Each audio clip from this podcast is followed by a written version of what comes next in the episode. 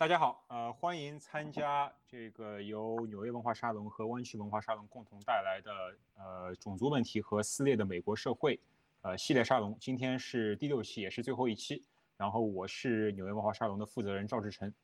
那么在开始之前呢，还是照例先介绍一下我们组织者。然后我们呃纽约文化沙龙和湾区文化沙龙都是呃非盈利机构。然后我们。呃，分别我们纽约文化沙龙创办于二零一三年，然后湾区是创办于去年二零一九年，然后我们是一个呃，我们是跨学科知识分享与公共讨论的平台，呃，我们在通常情况下，我们是以办线下活动为主，然后我们是希望依托呃讲座与圆桌对话等活动为载体，然后为北北美华人提供一个理性对话与建立连接的平台，共同构建优质的公共文化生活。然后除了我们这两地沙龙以外呢，纽呃北美还有像在密歇根州安娜堡的安城文化沙龙，呃波士顿文化沙龙、西雅图文化沙龙、啊洛杉矶文化沙龙等。然后大家以后等这个疫情过去之后呢，大家各个地方的线下沙龙会陆续的办起来，然后也会非常欢迎大家去参加线下的沙龙。那么正是因为疫情的原因，我们呃这个沙龙各地也都停了有小半年了。然后我们。呃，之前我们六地沙龙一起办了一个新冠线上科普系列，然后我们分别从药物研发、呃疫苗防护、诊断技术、心理健康、居家营养、居家健身、呃经经济政策应对等角度，对呃以这个新冠肺炎的这个传染病为呃话题进行探讨和分享。那么在呃今年的五月二十五号呢，美国明尼苏达州黑人。乔治·弗洛伊德被白人警察压颈致死，引发全国至少一百四十个城市爆发抗议示威，然后少数城市还突出现了激烈的暴力抗议。伴随长达数周的抗议，我们看到有一系列复杂的话题被广泛讨论。所以，我们纽约文化沙龙和湾区文化沙龙就联合策划了这一个种族问题和撕裂的美国社会的系列沙龙。然后，我们邀请到几位对这些问题有着很多观察、思考和研究的学者，我们希望能够从。历史、政治、司法、社会运动，呃，统计学等角度来阐释美国种族问题这样一个非常宏大的话题，然后也是期待各位能够在我们稍后的提问区和各位互动。那么我们今天是第六期，是最后一期，大家如果没有看过之前的直播，可以回看之前的前五期的讲座。呃，前五期我简要的回顾一下，分别是第一期由林瑶带来的司法种族主义、警察暴力与抗议中的暴力。呃，第二期由天龙和唐韵带来的，在美国亚裔如何支持种族正义；第三期由北大飞带来的种族问题阅读辨析反思；啊，第四期由西岸带来的种族与美国的社会运动版图；以及呃上周第五期由王一帆带来的不完美的正义形式系统里的种族滤镜。那么我们今天是第六期，是最后一期，非常荣幸的邀请到了。呃，钱玉杰，钱玉杰是耶鲁大学经济学政治呃经济学博士候选人，然后他主要是研究使用经济学理论模型来刻画制度和技术因呃技术因素对于信息收集、处理和使用的影响。然后，呃，钱老师呃自谦称是缺乏社会经验的扶手椅经济学家。然后今天是钱老师给我们带来呃。统计性呃，题目是统计性歧视和引号色盲的科学研究。那么通过前五期的讲座，我相信大家能都有这样的共识啊，就是少数族裔因为我们呃自身的身份标签，在生活的方方面面其实都处于非常不利的位置。那么究竟如何改善这种情况？呃，在美国的政治光谱的两端有着非常不一样的看法。比如左翼认为，呃，忽略个人特征而按其所属群体的统计特性来加以处理，本身就是一种不义。然后需要用立法对弱势群体加以保护，或者积极的为他们所在的呃相关领域提供优待，比如说我们大家都比较熟悉的 affirmative actions。但是呢，右翼则相信，有一些右翼则相信这是在获取这种不平等，呃呃这种歧视或者偏见是在获取信息成本过高的情况下，企业与社会组织追求效率与利益最大化所不可避免的结果，也就是所谓的统计性歧视。那么如果盲目的使用行政，或者法律手段加以干预呢，就会扭曲市场机制，甚至会得到适，甚至会适得其反而伤害到干预措施最初想要保护的群体。所以这次讲座，钱钱老师就希望能够澄清统计性歧视这个经常被误用来为偏见辩护的经济学概念，并且尝试说明刻呃抛弃刻板印象，正确的使用信息，对于弱势群体和社会的整体福祉都都是有所注意的。尽管我们可能没有办法找到理论上最完美的解决方案，但是似乎在正反两方面都已经有足够的证据表明，仅仅追求无视种族标签，对于同时增进公平和效率都是远远不够的。实用主义的政策制定者们有理由在决策过程中融入种族意识，以保证人尽其才。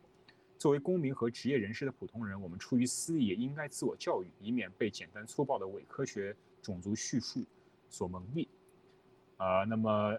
呃，秦老师今天主要将会和大家探讨统计谬误如何与偏见和错误的政政策互成因果，以及纠偏做纠偏过程中种族意识的呃必要性。那么钱老师的讲座大概会持续一个半小时左右，然后我们之后按惯例，大家都比较熟悉是问答环节，呃，大家可以到这个视频底下的这个呃指示，可以到这个 Slido 这个网站上面输入 code YUJ，然后去呃输入你所感兴趣的问题，呃，我们如即使你自己没有问题，你也非常欢迎去那里给别人去看别人的问题，或者给别人的问题投票，我们最后会按照问题的票数从高到低来回答。然后回答问答环节是半个小时，所以，呃，大家如果在在这个演讲过程中有任何时候有问题，都欢迎去那里去提问。呃，那么我们废话不多说了，呃，有请钱老师。嗯，好，好，那我就开始了。谢谢赵老师的这个这个介绍。啊，在在正式开始之前呢，我想要先给大家看这样一条推文。呃，Tray Trayvon D Logan，他是一个呃。俄亥俄州立大学的一个讲席经济学教授，他自己研究的是经济史、呃人口学和经济社会学。他在呃今年六月份的时候发了这样一条推，意思大概大致意思就是说，呃大部分的这个经济学研究对于种族问题的这个剖析和理解是非常片面的。呃，这也是为什么我在我自己的简介里面说，我说我我觉得我自己是一个。呃，就没有没有足够生活经验的呃，福寿仪经济学家，我我在对这这个问题的看法，我其实是同意他的，因为呃，经济学作为一个追求比较简单、比较有解释力，而且有普适性的呃因果关系和理论理论呃那个和和理论模型的这样一个学科，呃，它对于这个复杂的种族问题确实有蛮多的这个呃。简过过于简化的这个成分在，所以呃，我觉得我今天的这个分享主要也是对之前呃五个讲座呃六位老师啊所讲到方方面面的一个补充。呃，首先我放在这里把这把这个推文放在这里，就是说承认说呃我自己的这个呃知识结构和我呃所有所拥有的理论工具呃是存在它的局限性和片面性的。呃，就我。在在开始之前，我先要承认自己的无知。那但为什么我还能够说，我觉得我在对这个讨论当中，对这个讨论有呃有东西可以贡献呢？是因为说呃，我觉得在公共讨论当中非常常见的呃有一种说法，就是他每次就很多人他们在说到种族问题的时候，会采取一种嗯，就装作一种就是硬核理性的态度，就是说。呃，最最常见的说法是，呃，我自己是呃没有种族偏见的，但是你知道，就是这这些这这个种族或者说这个族群，他们呃平均而言就是有这样跟这样的那样的问题，然后呃你如果说硬要跟我来掰扯公平或者说正义，这是非常非常离地、非常白左、不切实际的，因为在呃非常呃在在竞争非常激烈的那个。市场经济当中，每一个人都都必须要为了生存，都不得不，呃，呃，寻求自己利益的最大化。然后这个在，然后这个和这个就逼逼逼的他们不得不，呃，利用有限的信息，对，因而对不同的族群有不同的对待。然后这个就是说，我是是我今天所要，呃，怎么讲？就最开始想要作为批想要立起来批评的一个一个稻草人。然后我就是我今天的目的，就是说先说明，呃，这样一种看法，它为什么是一种统计的谬误，啊，它曾经或者说现在还在造成怎么样，呃，对社会所不好的政策后果。然后我们作为个人，作为呃这个社会的政治参与者，可以用怎么样的心态，用什么样的方式来帮助呃自己，帮助呃这个社会以呃更理性、更更真的更理性、更呃合理的方式来面对跟种族相关的这些问题。嗯，那么我说的这种呃这种谬误呢，呃大家在网上应该看到过很多了。呃，那在这里如果说你一下子脑子里想不出你现实生活中哪些人说过这样的话的话，那我现在这里给一个呃比较有名的例子，就这个是纽约市前市长 Michael Bloomberg 关于种族归纳执法 （racial profiling） 呃所做出的评论，这个是他自己在任上比较有呃比较有争议又比较呃有特点的这么一个呃一项政策，也就是说呃在他任上。呃，纽约市的警察在会会在路上盘查一些呃没有明确犯罪迹象的呃年轻人，而且很大一部分的这些年轻人都是少数族裔，而且他们这样做的原因就是说，呃，在统计上这些年轻的少数族裔犯罪率比较高。他的原话，这是这是二零一五年，就是这个时候，呃，我们会等会会回到说这个关于这整一个。呃，这整一套事件它到底是怎么怎么演变的？呃，这个公众和学者对于呃这这种执法方式的认知在，呃是在在时间当中是怎么变化的？啊，但是就是这个是他，呃一五年的时候对于他曾经做过的这个政策的所做出来的一个辩护。他说百分之九十五的呃谋杀案，谋杀的呃谋杀者和谋杀的受害者都是。呃，十六岁到二十五岁的男性少数族裔，呃，这个是他呃把大部分的警力都用来搜查呃少数族裔聚集的这个呃街区，呃，去对这些人进行盘查，甚至就是因为会会因为一些没没有特别呃特别可疑，就把他们就是只只仅仅或者仅仅是因为非常小的一些。呃，罪行就把他们嗯逮捕甚至起诉的这个这个理由，然后他觉得说，呃，这个是一个非常理性的做法，而且不但是帮助整一个整一个呃城市降低了罪犯罪率，还呃在在他的眼里还是就是说在对也帮助了少数族群，使得他们呃帮助他们免于受到呃暴力犯罪的损害。呃，那接下来的大概半个小时，我就会呃想要仔细的审视一下，说呃这这样的这种统计性歧视，它如果有过的有如果有过经济学或者说呃统计学的理论基础的话，这个理论基础是怎么样的？然后它跟啊现实世界的关系又是怎么样？在我们现在这个社会，它到底还有多相关？呃。在在在你听到有人用统计性歧视为自己的偏见和他支持的某些政策做辩护的时候，呃，有多大的可能性他们是正确的？有多大的可能性他们仅仅是在寻找一个托词？呃，呃，在在开始之前，我再呃放一个我我觉得挺有意思的一段引文，这个是 W.E.B. 的话，呃。美国非常有有影响力的一位社会学家，也是应该是美国没记错的话，应该是美国历史上第一位获得博士学位的呃非裔美国人，呃，他算是就是文化精英当中的文化精英。他关于呃种族相关的这个呃科学或者说伪科学，他有这样的评论，他说：“The world was thinking wrong about race because it didn't know it. The ultimate evil was stupidity。”他当时所指涉的是。应该是以人种学、呃颅相学之类这种生理相关科学为基础的一些种族歧视。那么我到了我们如今这个社会，不会有人在说仅仅因为啊头颅结构的不同啊不同人种之间有实质上的差别。呃，现在我们更常见的、呃更有影响力的、更像我觉得就对于我来说，我看到比较多的就是呃统计的谬误和一些基于似是而非社会科学。呃，论据的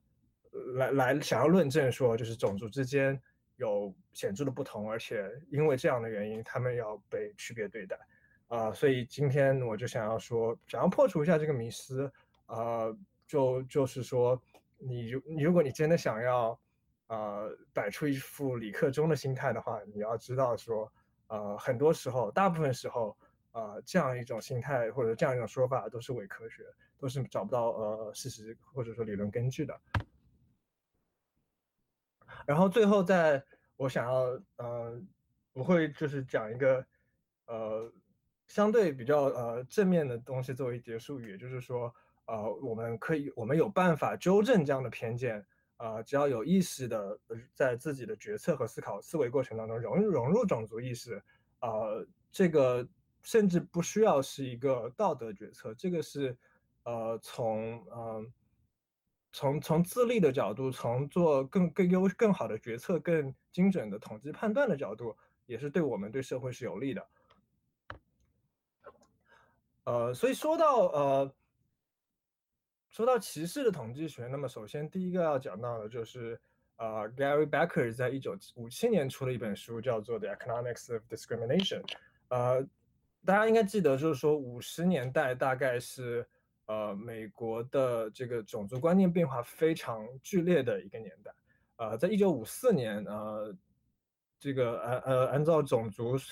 啊。隔离的这个学校才刚刚被判定为违宪，所以说在那个时候，呃，种族歧视，在也就是说那个时候，呃，不同的种族，呃，才刚刚开始相互交融，所以说，呃，种族歧视或者说不同的种族遭到不同的对待，作为一个新的现象，很多人都在尝试说理解它为什么会发生这样的情况。然后 Gary Becker，呃，是也算是也是一个也是一个天才，是后来得到，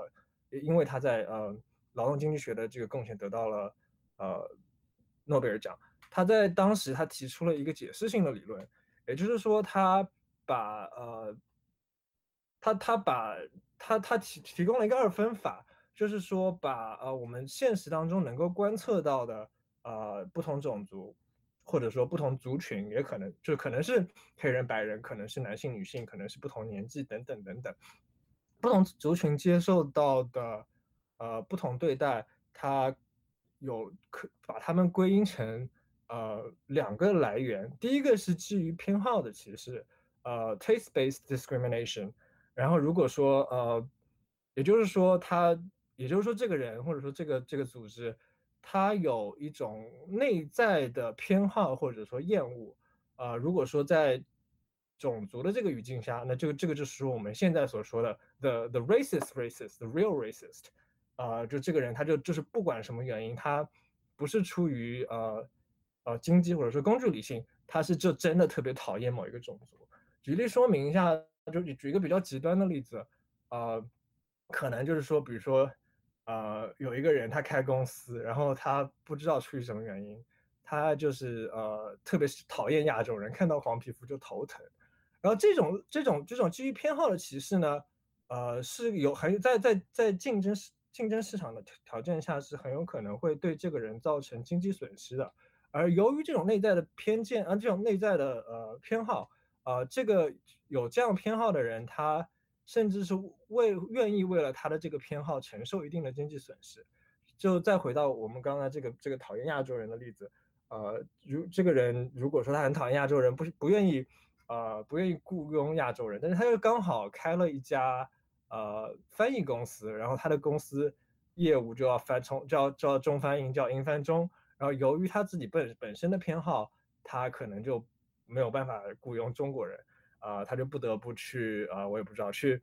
去抖音上雇一些那种就是中文说中中文都说不顺，然后每天在那边喊我喊中我爱中国的那些啊，没中文不是母语的人，然后就因为这样的原因，他的呃。所产生的产品质量会比它的竞争者低，然后只要说市场上还存在其他的竞争者，那么他的客户就慢慢会意识到说，呃，这家公司，呃，他没有办法提供我所需要的服务，呃，所以逼迫逼迫这个人，他要不就降价，要不就是丢失客源，然后最终就会遭受经济损失，甚至，呃，会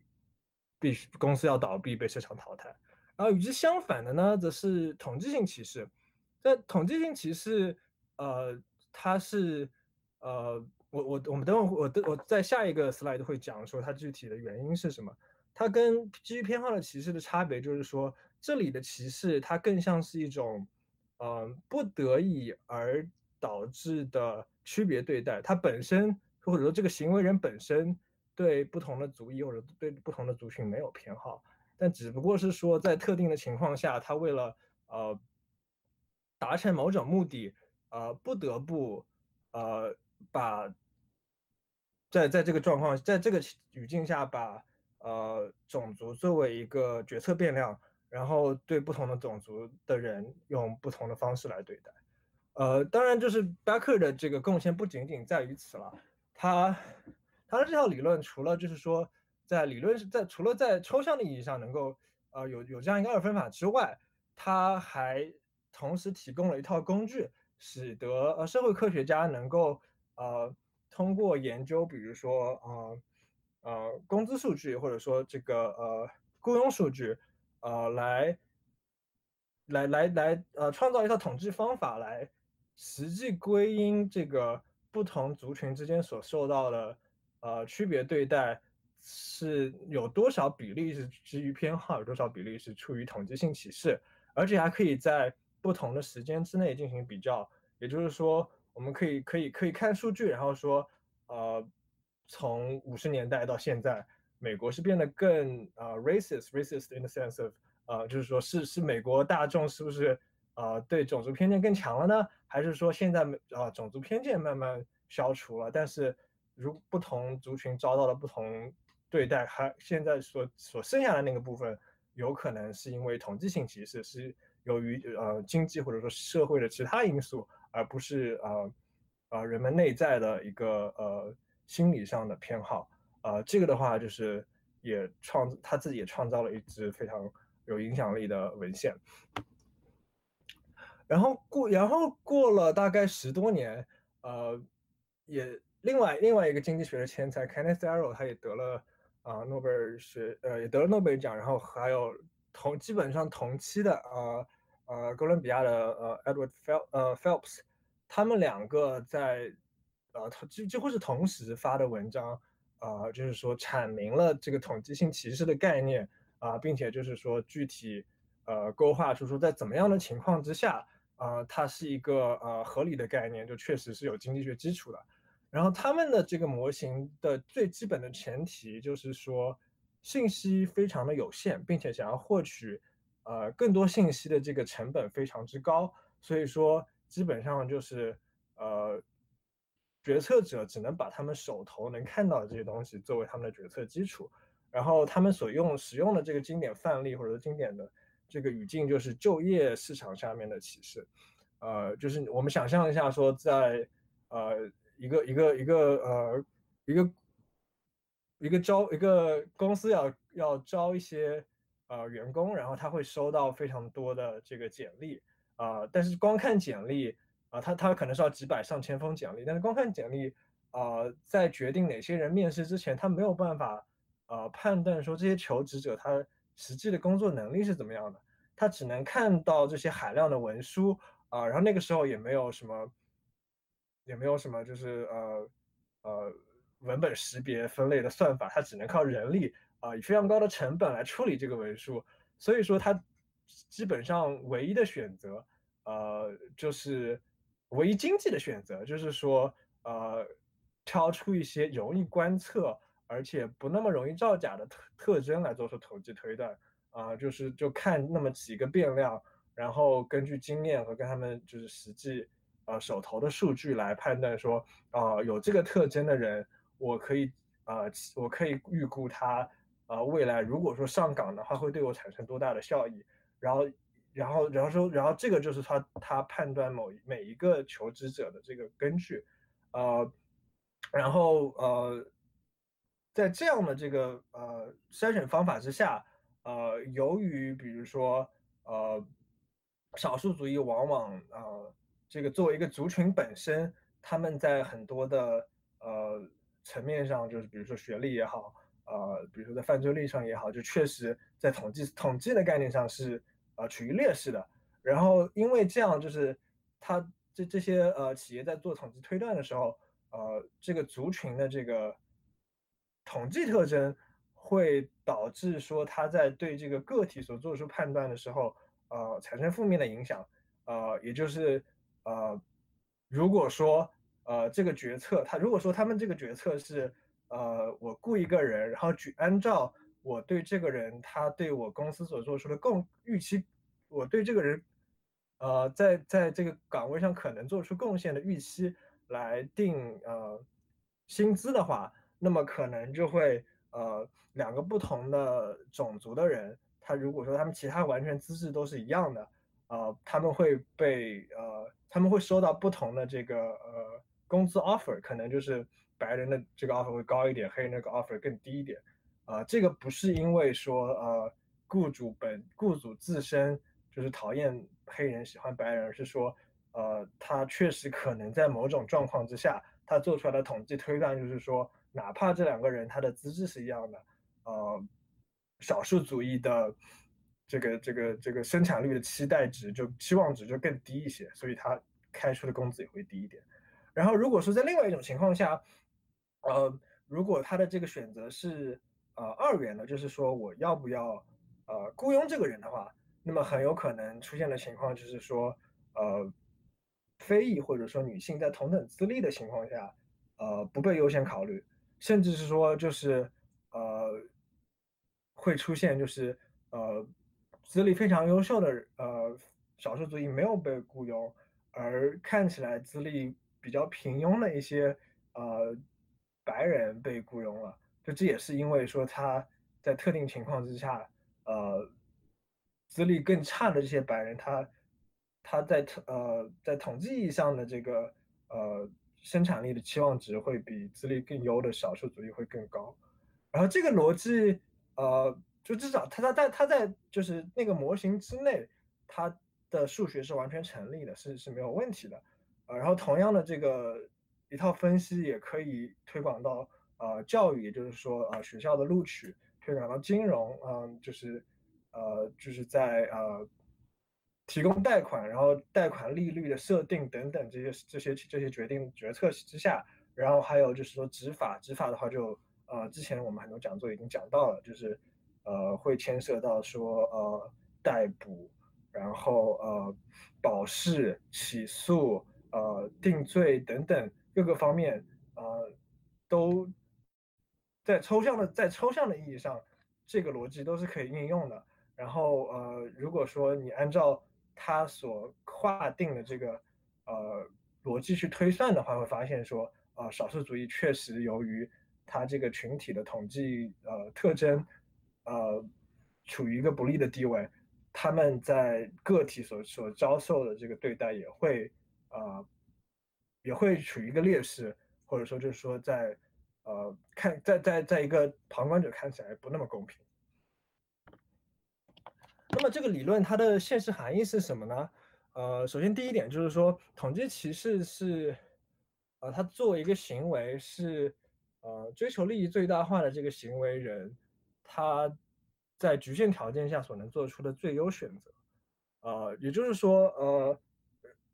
那当然就是说，他可以去收收集更好的信息，这个能够帮助他做出更好更好的选择。但是这里的这个问题在于说。他去收集多余多多出来的信息，去更好了解这些呃工作申请人，呃，他会需要付出非常大的代价，比如说他可能要去呃雇佣一个呃私人侦探去查他们的背景，那这个就非常昂贵了。然后查完之后，可能对于他决策做出更好决策做出的帮助非常有限。那么就这个时候他的这个收支就收支就不平衡了。一个一个不管是出于从个人的角度也好，从社会的角度也好。他都不应该，或者说没有必要去去收集多余的信息。那当然就是说，从这个从个人经济利益的角度来讲，他是没有把遭受到不不公平对待的这个少数族裔的利益呃呃考虑进去的。呃，然后关然后跟我之前讲到这个呃呃讨厌亚洲人的这个呃翻译公司例子是刚好相反。呃，在这在在这个在统计歧视的这个例子里面，呃，我们可以有一个本身非常关心少数族裔呃利益，愿意为他们发声的这样一个人，他有可能就是由于信息的有限和这个市场的竞争，他被迫不得不使用呃呃使用这种种族作为一个标签，然后对不同的种族使用采取不同的这个应对方式。呃，这这个不是他自己自愿所做出来的选择，而是说他在呃竞争市场下被迫为了为了生存做出来这样一个选择。这也是为什么就是有很多时候有人拿统计歧视为自己的一些行为或者说为一些政策辩护的时候，他会说就是这个是啊，就是你如果反对这个，你就是离地，因为就是这个，因为我我也没有没有办法选择。如果说我要改变这样这种做法的话，那我自己我我需要让渡我自己的利益，我会。啊，我会我自己利益是需要受损，甚至说我可以，甚至有可能我就没有办法在呃这个市场下生存下去，就我就被淘汰了啊，或者说就是回到刚才我们提到的这个呃雇佣的例子，如果说呃一个呃 H 一个 HR 他在他他为了为了公平，他放了很多就是少放了更多的少数族裔呃的这个这这个这个这个呃申请人。啊，到他们那个呃参加面试的那个 pool 里面的话，呃，在在统计上会发现说，很多人他们确实呃，可能就是就是就是对对公司的贡献没有那么高，然后这个事情这个结这个结果又会导致说这个呃这这个 HR 自己的这个利益受到损害，他甚甚至说因此会呃被呃解雇，所以说这里他理论的最直接的这个。推论就是说，呃，在当我们面临种族呃面临统计歧视的时候，呃，公平和效率是存在一个非常直接的冲突的。呃，作为一个社会，就必须要对这两者之间做出权权衡。你如果要提升一个方面的话，就必须要损害另外一方面。啊，呃，当然就是说之后我会提到说，呃。我至少我的我的看法是，呃，我们现在的这个呃社会并没有处于一个呃就是最优的状态，也就是说，我们是有可能达到公平和效率同时提升的这样一个呃呃一个一个一个一个一个眼镜的。那这个我之后会再讲。呃，然后最后最后一个点就是说，呃，统计歧视它其实是呃违反民权法案当中关于呃，就是就是叫 protected class，呃呃，受保护族群的这个呃这个这个公平对待的这个条款的，呃，但是问题就在于说，呃，很多时候这个这个事情它在现实当中是经常在发生，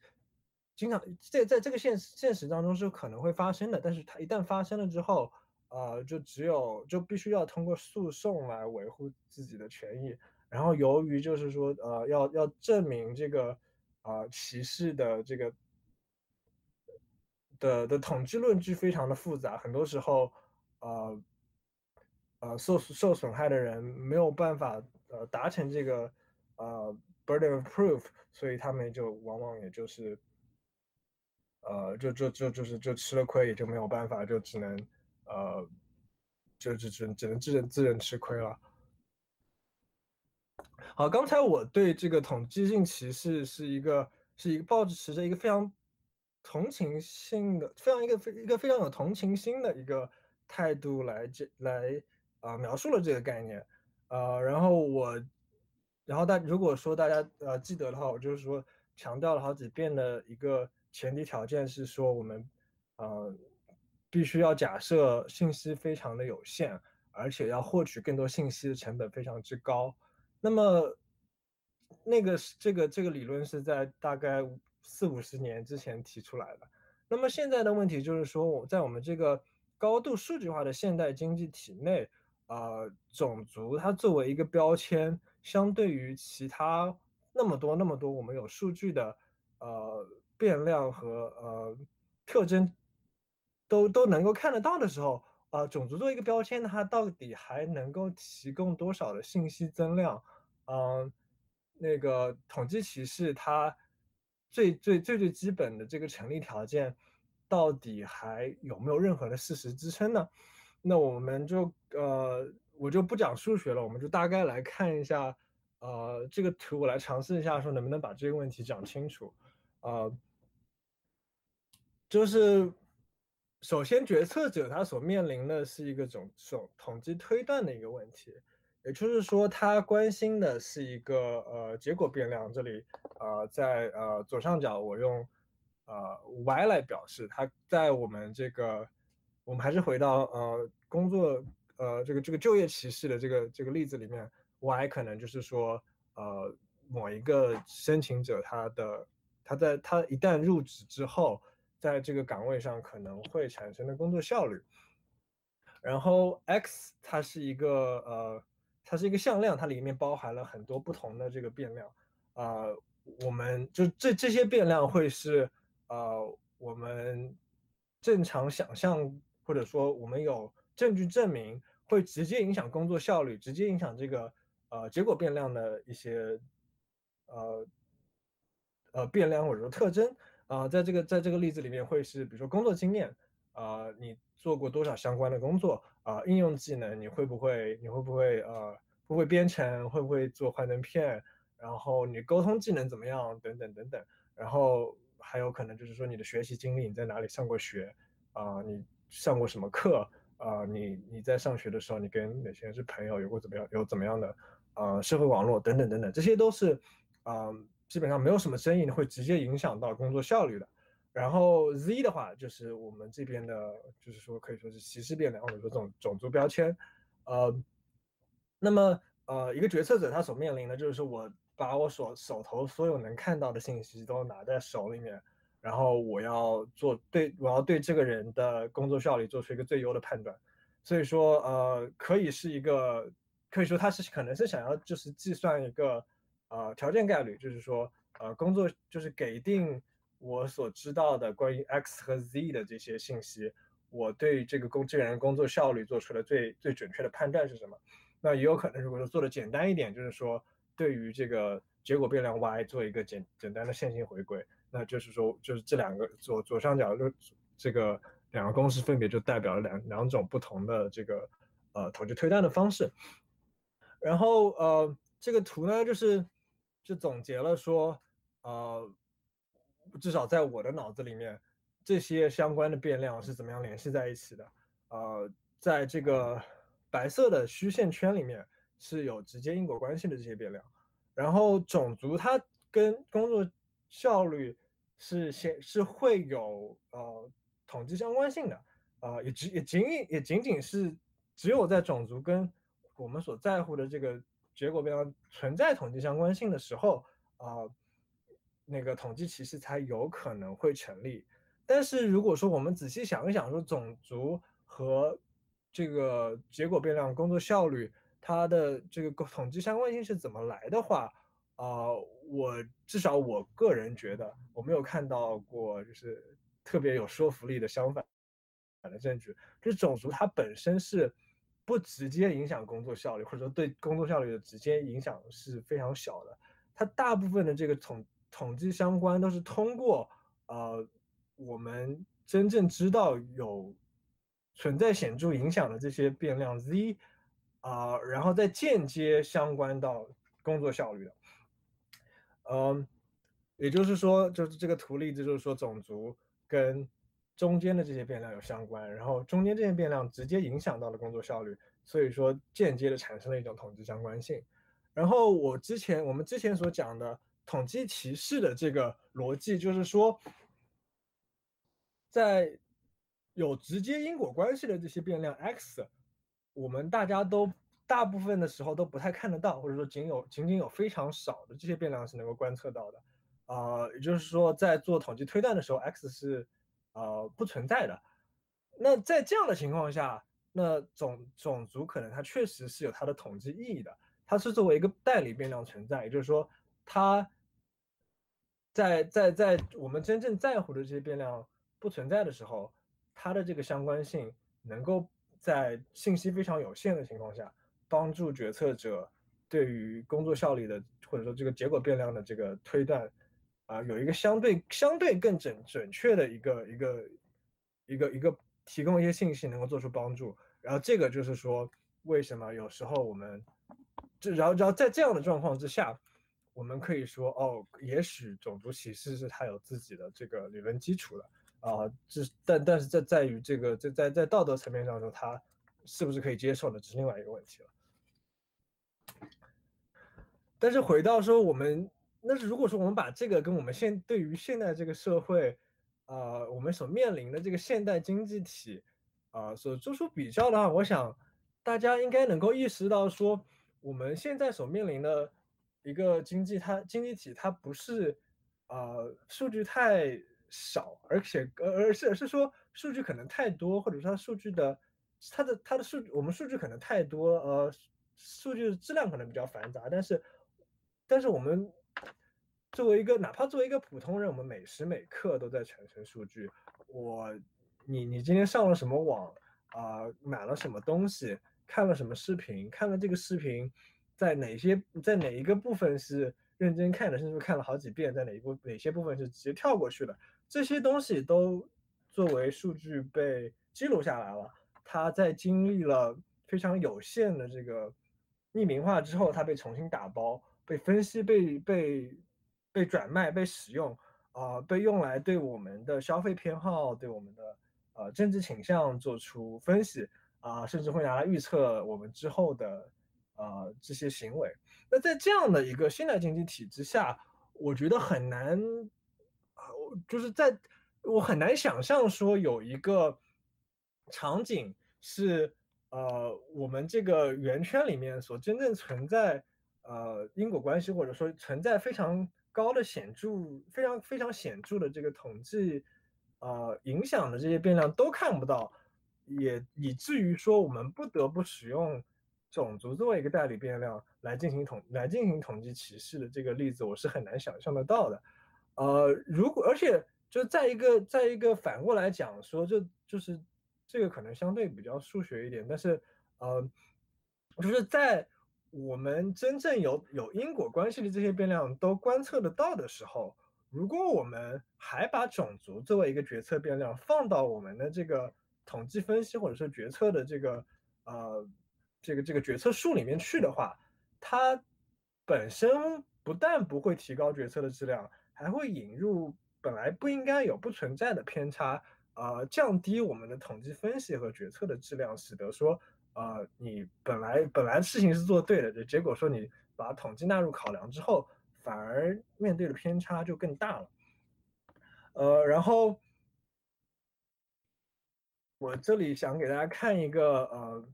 比较有名的反例吧，就很可能就是呃大部分人都在新闻里面看到，就在大概上个月发生的，在呃中央公园发生的一起呃算是假报警案吧。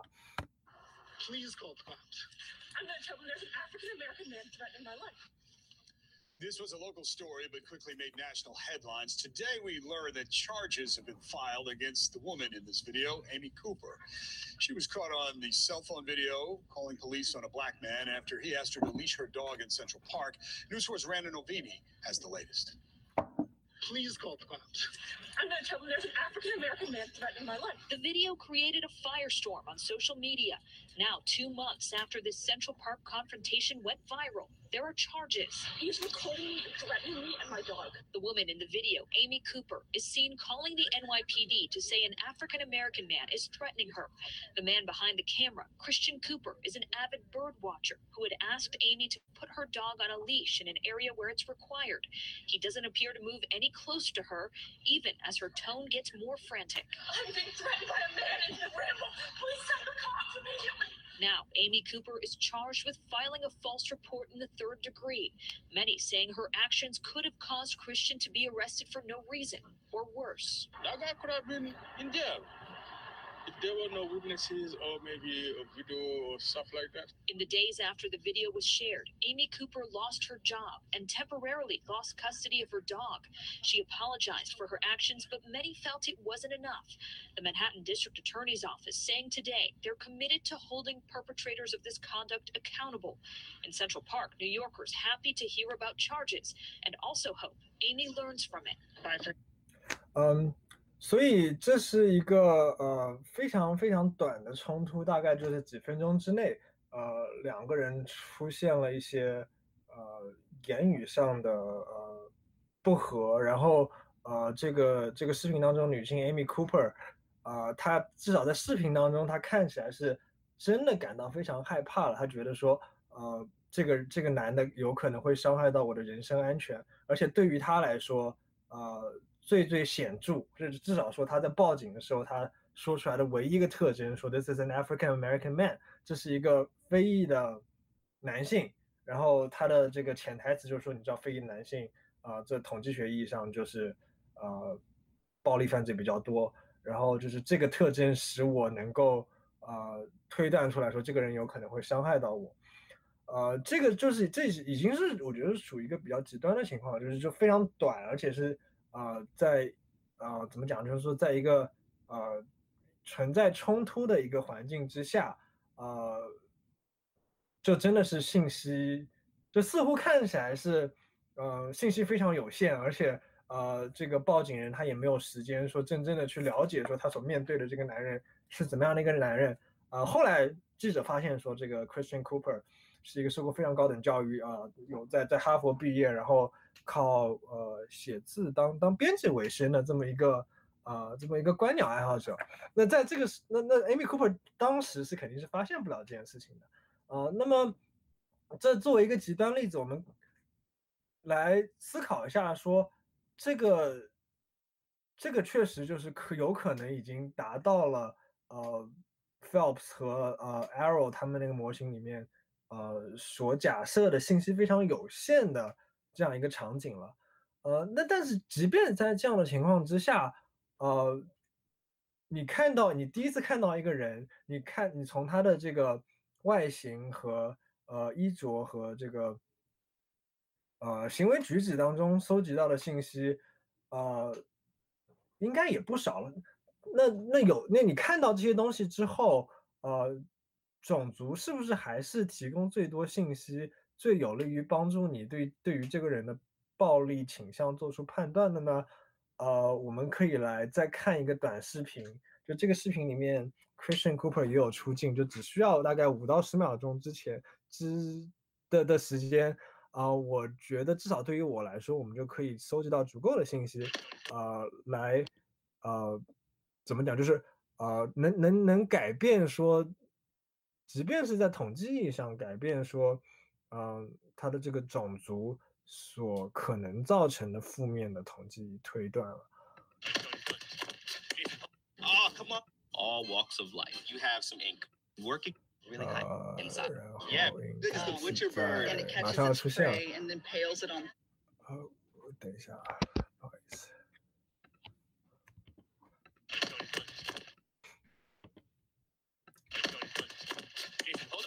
Jason, where are we going? America. It is the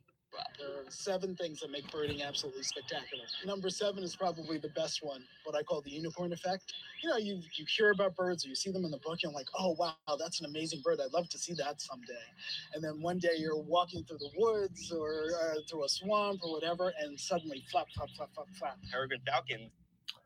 好，这大概五秒钟的视频，就在这个短短的、非常短的视频 clip 里面可以看到说。 这个人戴着眼镜，他背上背着一个 utility backpack，啊，脖子上挂着一个双筒望远镜，他说话非常有条理，啊，一听就是受过良好教育的，而且啊，就是就是就是，嗯，呃，就手部动作非常非常的丰富，flap flap flap，就就你甚至如果说不看他的脸，我觉得你就没有没有办法，就没有没有从没有办法就。勾画出一个有暴力倾向的人，嗯，就是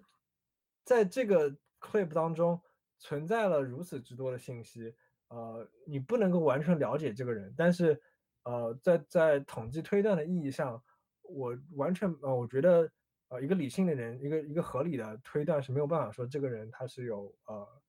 呃有有有 physical danger，他是有有暴力倾向的，呃，所以说。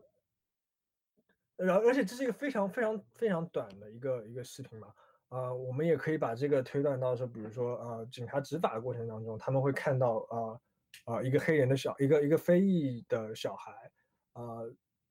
他们执法的对他们执法依据可能就是说会觉得哦，非裔的年轻人、非裔的男男性小孩，呃，他们的呃犯罪率可能就是比较高的，所以他会采取采取一些呃暴力的行为。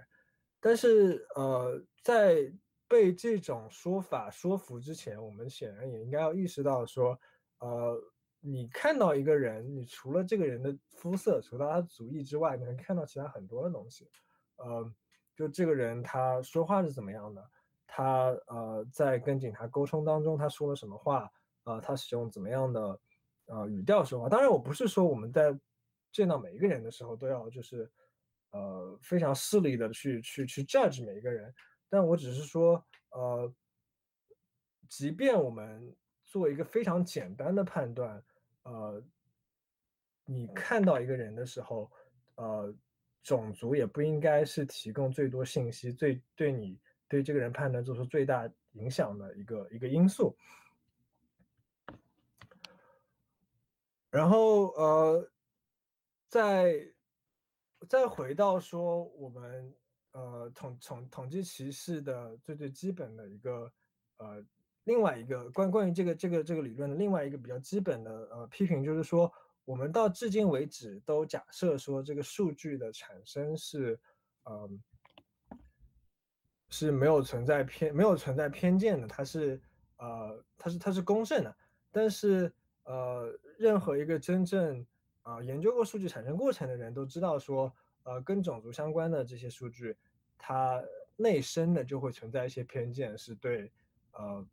对少数族裔是不利的，比如说会存在测量偏差，会会存在呃呃选择性偏差，选择会存会存在啊自我实现的歧视啊这些例证的话，呃在之前的一些之前的几个讲座，我我记得几个老师都有提到，所以呃我就不细讲了，因为时间关系。嗯，那到现在为止，就是说我想要呃论证的一个一个论点，就是说，即便我们悬置道德判断。啊，就是只是仅仅只是出于私利或者出于啊准确统准准确决策的这么一个呃一个目标来来做出判断的话，使用种族来进行统计歧视，在大部分情况下也不能说是理性，或至至少说呃这个呃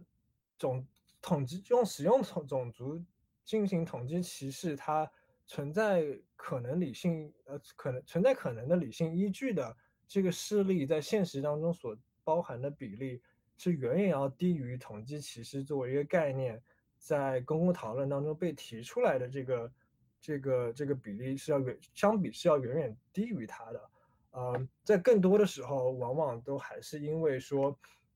嗯，使用这个辩护的人他自己呃存在某种偏见，然后他。使用呃错误的使用了这个这个这个理论概念来为自己进行辩护，或者说作为托词。那么从一个呃规范性的角度说，我们作为呃个体，或者作为一个呃政治的参与者，我们在做出判断的时候，既然知道种族偏标签它做出的它它所包含的信息非常有限，甚至有可能会直接再再带入新的偏见。那么是不是只要把这个偏，只要在做出判断的时候把这个标签丢掉，啊，就万事大吉，就能够避免偏见了呢？呃，答案显然不是这样的。我们，然后我想，然后作为例，然后我就不做数学的推导了。我想要，呃，通过一个呃，也是纽约执勤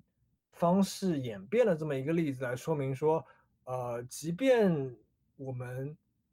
完全抛弃种族作为一个变量，呃，如果说在研究者和决策者他没有一个比较清晰的呃种族意识，认识到说呃做什么事情会怎么样影响到少数族裔的话，那么一些非常简单的呃研究过程当中产生的这个这个这个统计偏差和谬误，会很容易的就是跟呃现实当中存在的。制度性的歧视相互作用，以致导致以及至于导致非常灾难性的结果，呃，会长期的损害，呃，少数族裔的利益，使得说他们，嗯，面临的这个不利状况雪上加霜。那我今天想举的这个例子呢，就是呃，从大概六九年的呃一个心理学实验，呃，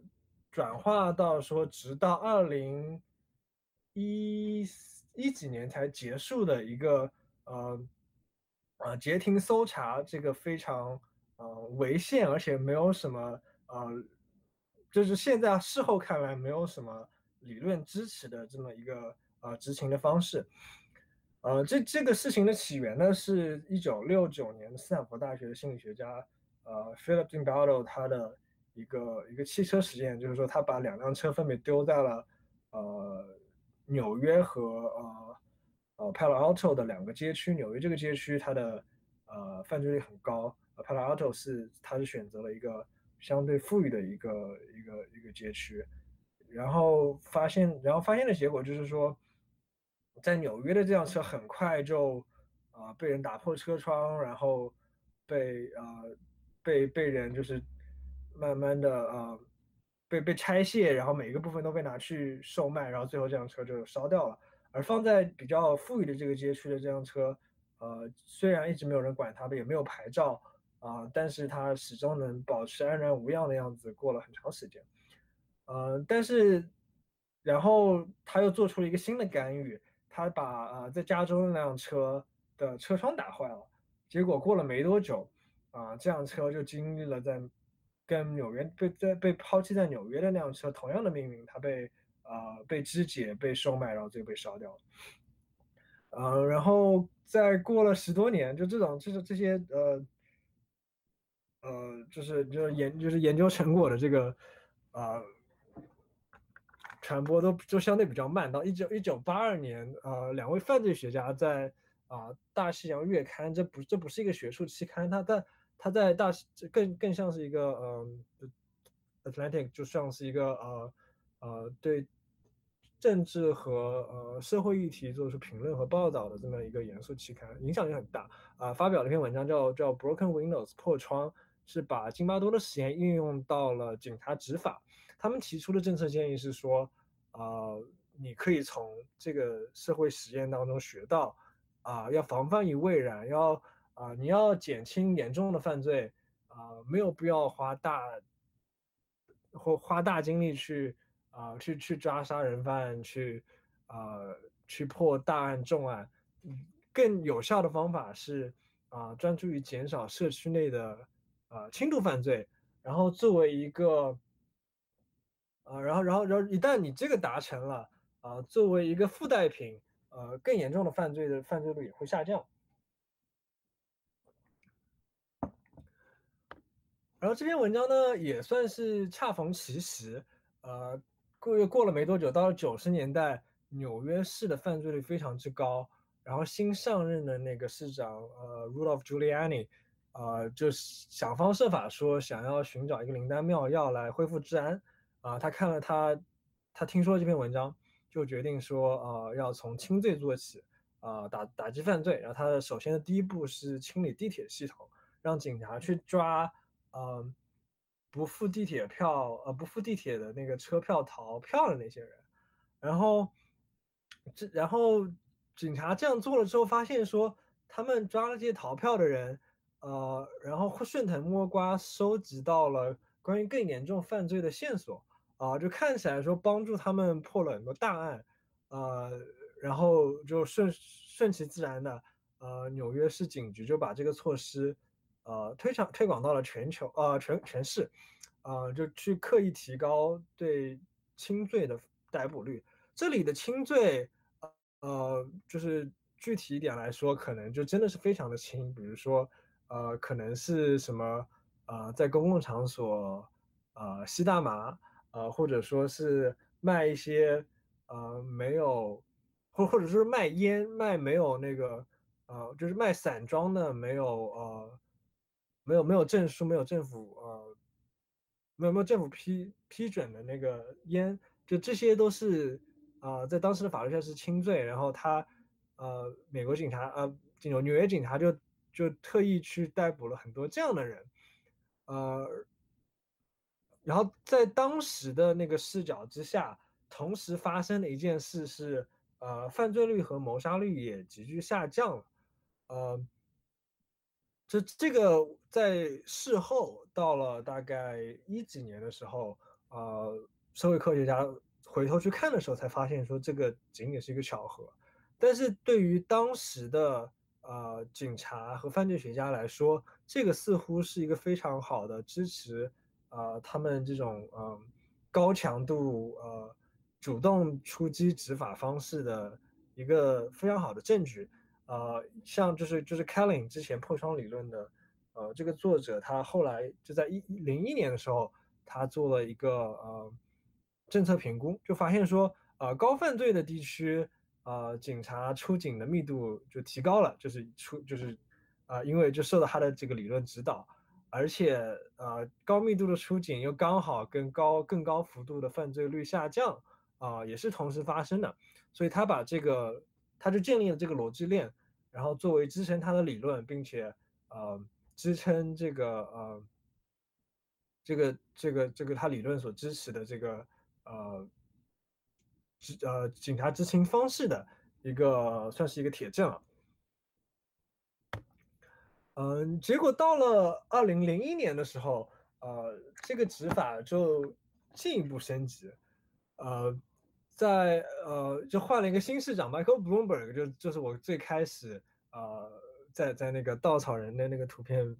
啊放引文的那个市长啊，他进一步升级了这个执法逻辑，他不光是要警察逮捕啊犯轻罪的人，他甚至说。啊，你把这些可疑的人，然后或者说被呃没有或者没有犯罪，但是被邻居举报说扰乱社会秩序的人，你也把他们啊盘查一下，如果出现问题的话就逮捕，啊，然后这个时候呃这个这个这个这个这个这个做法就叫做截停搜查，或者说叫 stop and frisk，啊，与此同时发生的还有一个做法就是就是。就是因为呃，其实现在没有证据，你就要去盘查人嘛。然后，那么按照呃他 Michael Bloomberg 之前所提到的这个呃带双引号的统计歧视的逻辑，那么你们呃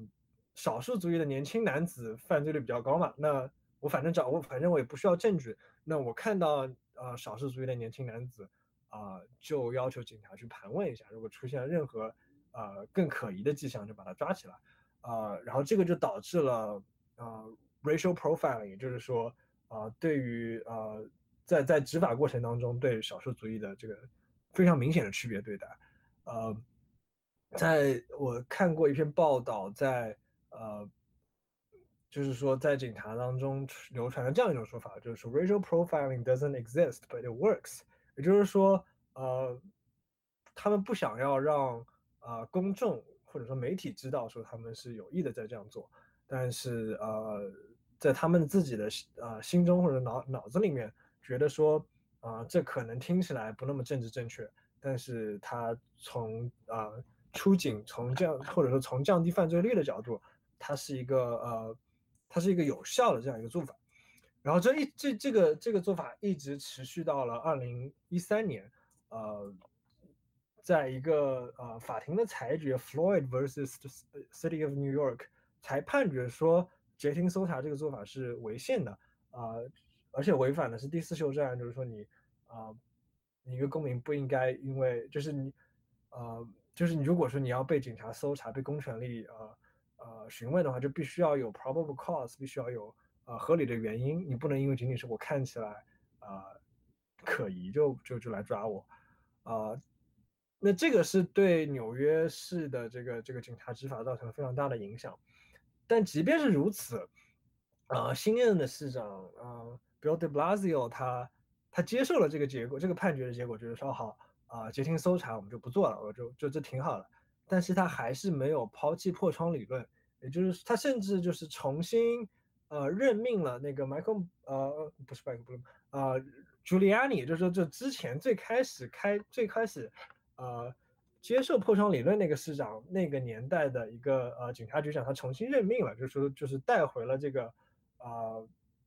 就是就是通过治小罪来降低犯罪率的这样一种执行方式，呃，然后这样的这然后然后过了没多久，就这样的执行方式就导致了呃 Eric Garner 在纽约的去世。他当时就如果说大家记得当时的那个视频的话，就是他去没有什没有没有什么嗯迹象证明说他是犯罪或者他携带了呃武器。但仅仅就是说，警察询问，然后他们出现了一一些口角，就然后警察就直接把暴力升级，就就是就是把他用用那个呃 choke，啊就是就是就是把他制住，然后导致说他最后啊丧生了。所以就是这些历任的市长，他们似乎都觉得说，呃，我是有非常好的呃这个统计数据和。呃，经济的考量来证明说，我这样做是合理的。我可能伤害了一些人的利益，但是呃，我达到了降低犯罪率的效果。在这个在这个意义上是呃，是也是帮助到了少数少数族裔。他们觉得说我可能嗯，功大于过，功过呃七三开这样子啊，就这个是他们对于自己的辩护。但是呢，呃，在社会科学家呃。从社社会科学从嗯大概八九十年代到现在啊，经过了非常大的这个革命，就是我们的这个统计推断的这个工具得到了非常高的提升。所以啊，在拿着新的工具或者说新的视角去审视过去的这些政策的时候啊，很多人发现说哦，其实呃纽约政纽约犯罪率的下降和这些高强度主动的这个出警方式。他们之间的这个关系是这个因果关系是不存在的，很很呃，甚至说就是很多人就是呃，就在统计的层面上证明了说这只是一个仅仅是一个巧合。那么呃，这个我记得在啊林老师的讲座里他也提到，那我就就快速的再啊再提醒一下大家，就首先第一点就是证明说这个是一个啊巧合的，就是说纽约的犯罪率在。呃，Giuliani 上任之前，并且采用啊破窗理论指导警务之前，就已经存在了明显的下降趋势。而且这个犯罪率下降趋势，它是一个全国甚至是全球的现象，并不仅仅是纽约出现了犯罪率下降，而且是由于啊出警方式的改变。呃，存在一个呃，就存在一个比较有说服力的反例是呃，Los Angeles 斯洛是洛杉矶在同期它的犯罪率。也是急剧下降的，但是呢，呃，在这个与此在这个同时呢，犯这个呃洛杉洛杉矶的警局当时存在着啊非常非常严重的腐败现象，所以他们啊警当时的警察是忙着收钱，而不是说忙着打击犯罪了。那就甚至说他们可能跟呃罪犯沆瀣一气。但即便如此，啊洛杉矶的这个呃犯罪率也是下降了。所以说。呃，在这个，在这个，这这是一个呃，证明说纽约的这个呃高强度执法跟犯罪下降没有直接因果关系的这样一个非常有力的证据。嗯，当然现当然也存在研究呃指出说呃在短暂的呃犯罪率特别高的九十年代呃高高强度的出警可能会存在一些有限的社会效益。啊，就 Mansky 跟 Nagin 在二零一七年有一篇 paper，然后而且 Mansky 是就是说在经济学界是，呃，在在计量经济学界是呃非常有影响力的这么一个学者，呃，所以说他他当时他做出的结论就是说，他们俩做出的结论就是说，呃，在犯罪率高起的时候，啊，有可能确实可能存在一些呃降低社会，呃，就降降低就是可能会。这个这个高强度出警确实会导致一些呃社会成本，但是与此同时，啊，它也在某种在在一定的程度上降低了这个犯罪率。但是啊，到了零几年，甚至到了一几年，啊，这个高强度的这个这个这个警察出勤的这个呃盘警察出勤盘查，甚至呃呃逮捕的这个呃数量不增反减，而是而。而与此同时，犯罪率已经降到了非常低的这个，呃，这个这个程度了。所以说，在这样的情况之下，啊，即便他曾经在历史上有过，啊，有有有达成过好的效果，到了零几年、一几年，它也是远远的弊大于利了。嗯，然后除此之外呢，就还有很多学者做了更详细的分析。呃，像呃倒数第二个 bullet point，嗯，大概就是说，呃，他们看了比较了不同街区之间的呃警察所做的搜搜查，呃，所搜查打打出来的结果，他们进行搜查，呃，到底在做做做出的依据是什么？仅仅是因为呃某些人看起来比较可疑呢，还是说啊他们有确凿证据证明说这个人携带了武器，或者说？啊，接到线报说这个人跟某种犯罪相关，呃，他们得出的分析结论说是高犯罪的高犯罪率的大部分街区的大部分搜查啊的都都是因为呃都是因为这个不正确的理论指导，他们相当于是一种比较随意的搜查，没有任何的这个证据支持，啊，这些搜查呢，呃，也对犯罪率的下降没有显产生显著的效果。等于说是啊，警力的资源浪费，同时也对被搜查的这些呃少数族裔的人呃造成了非常负面的效果，影响到了他们的这个生活，甚至说更糟。嗯，然后另外还有篇 paper，它是发呃研究了大概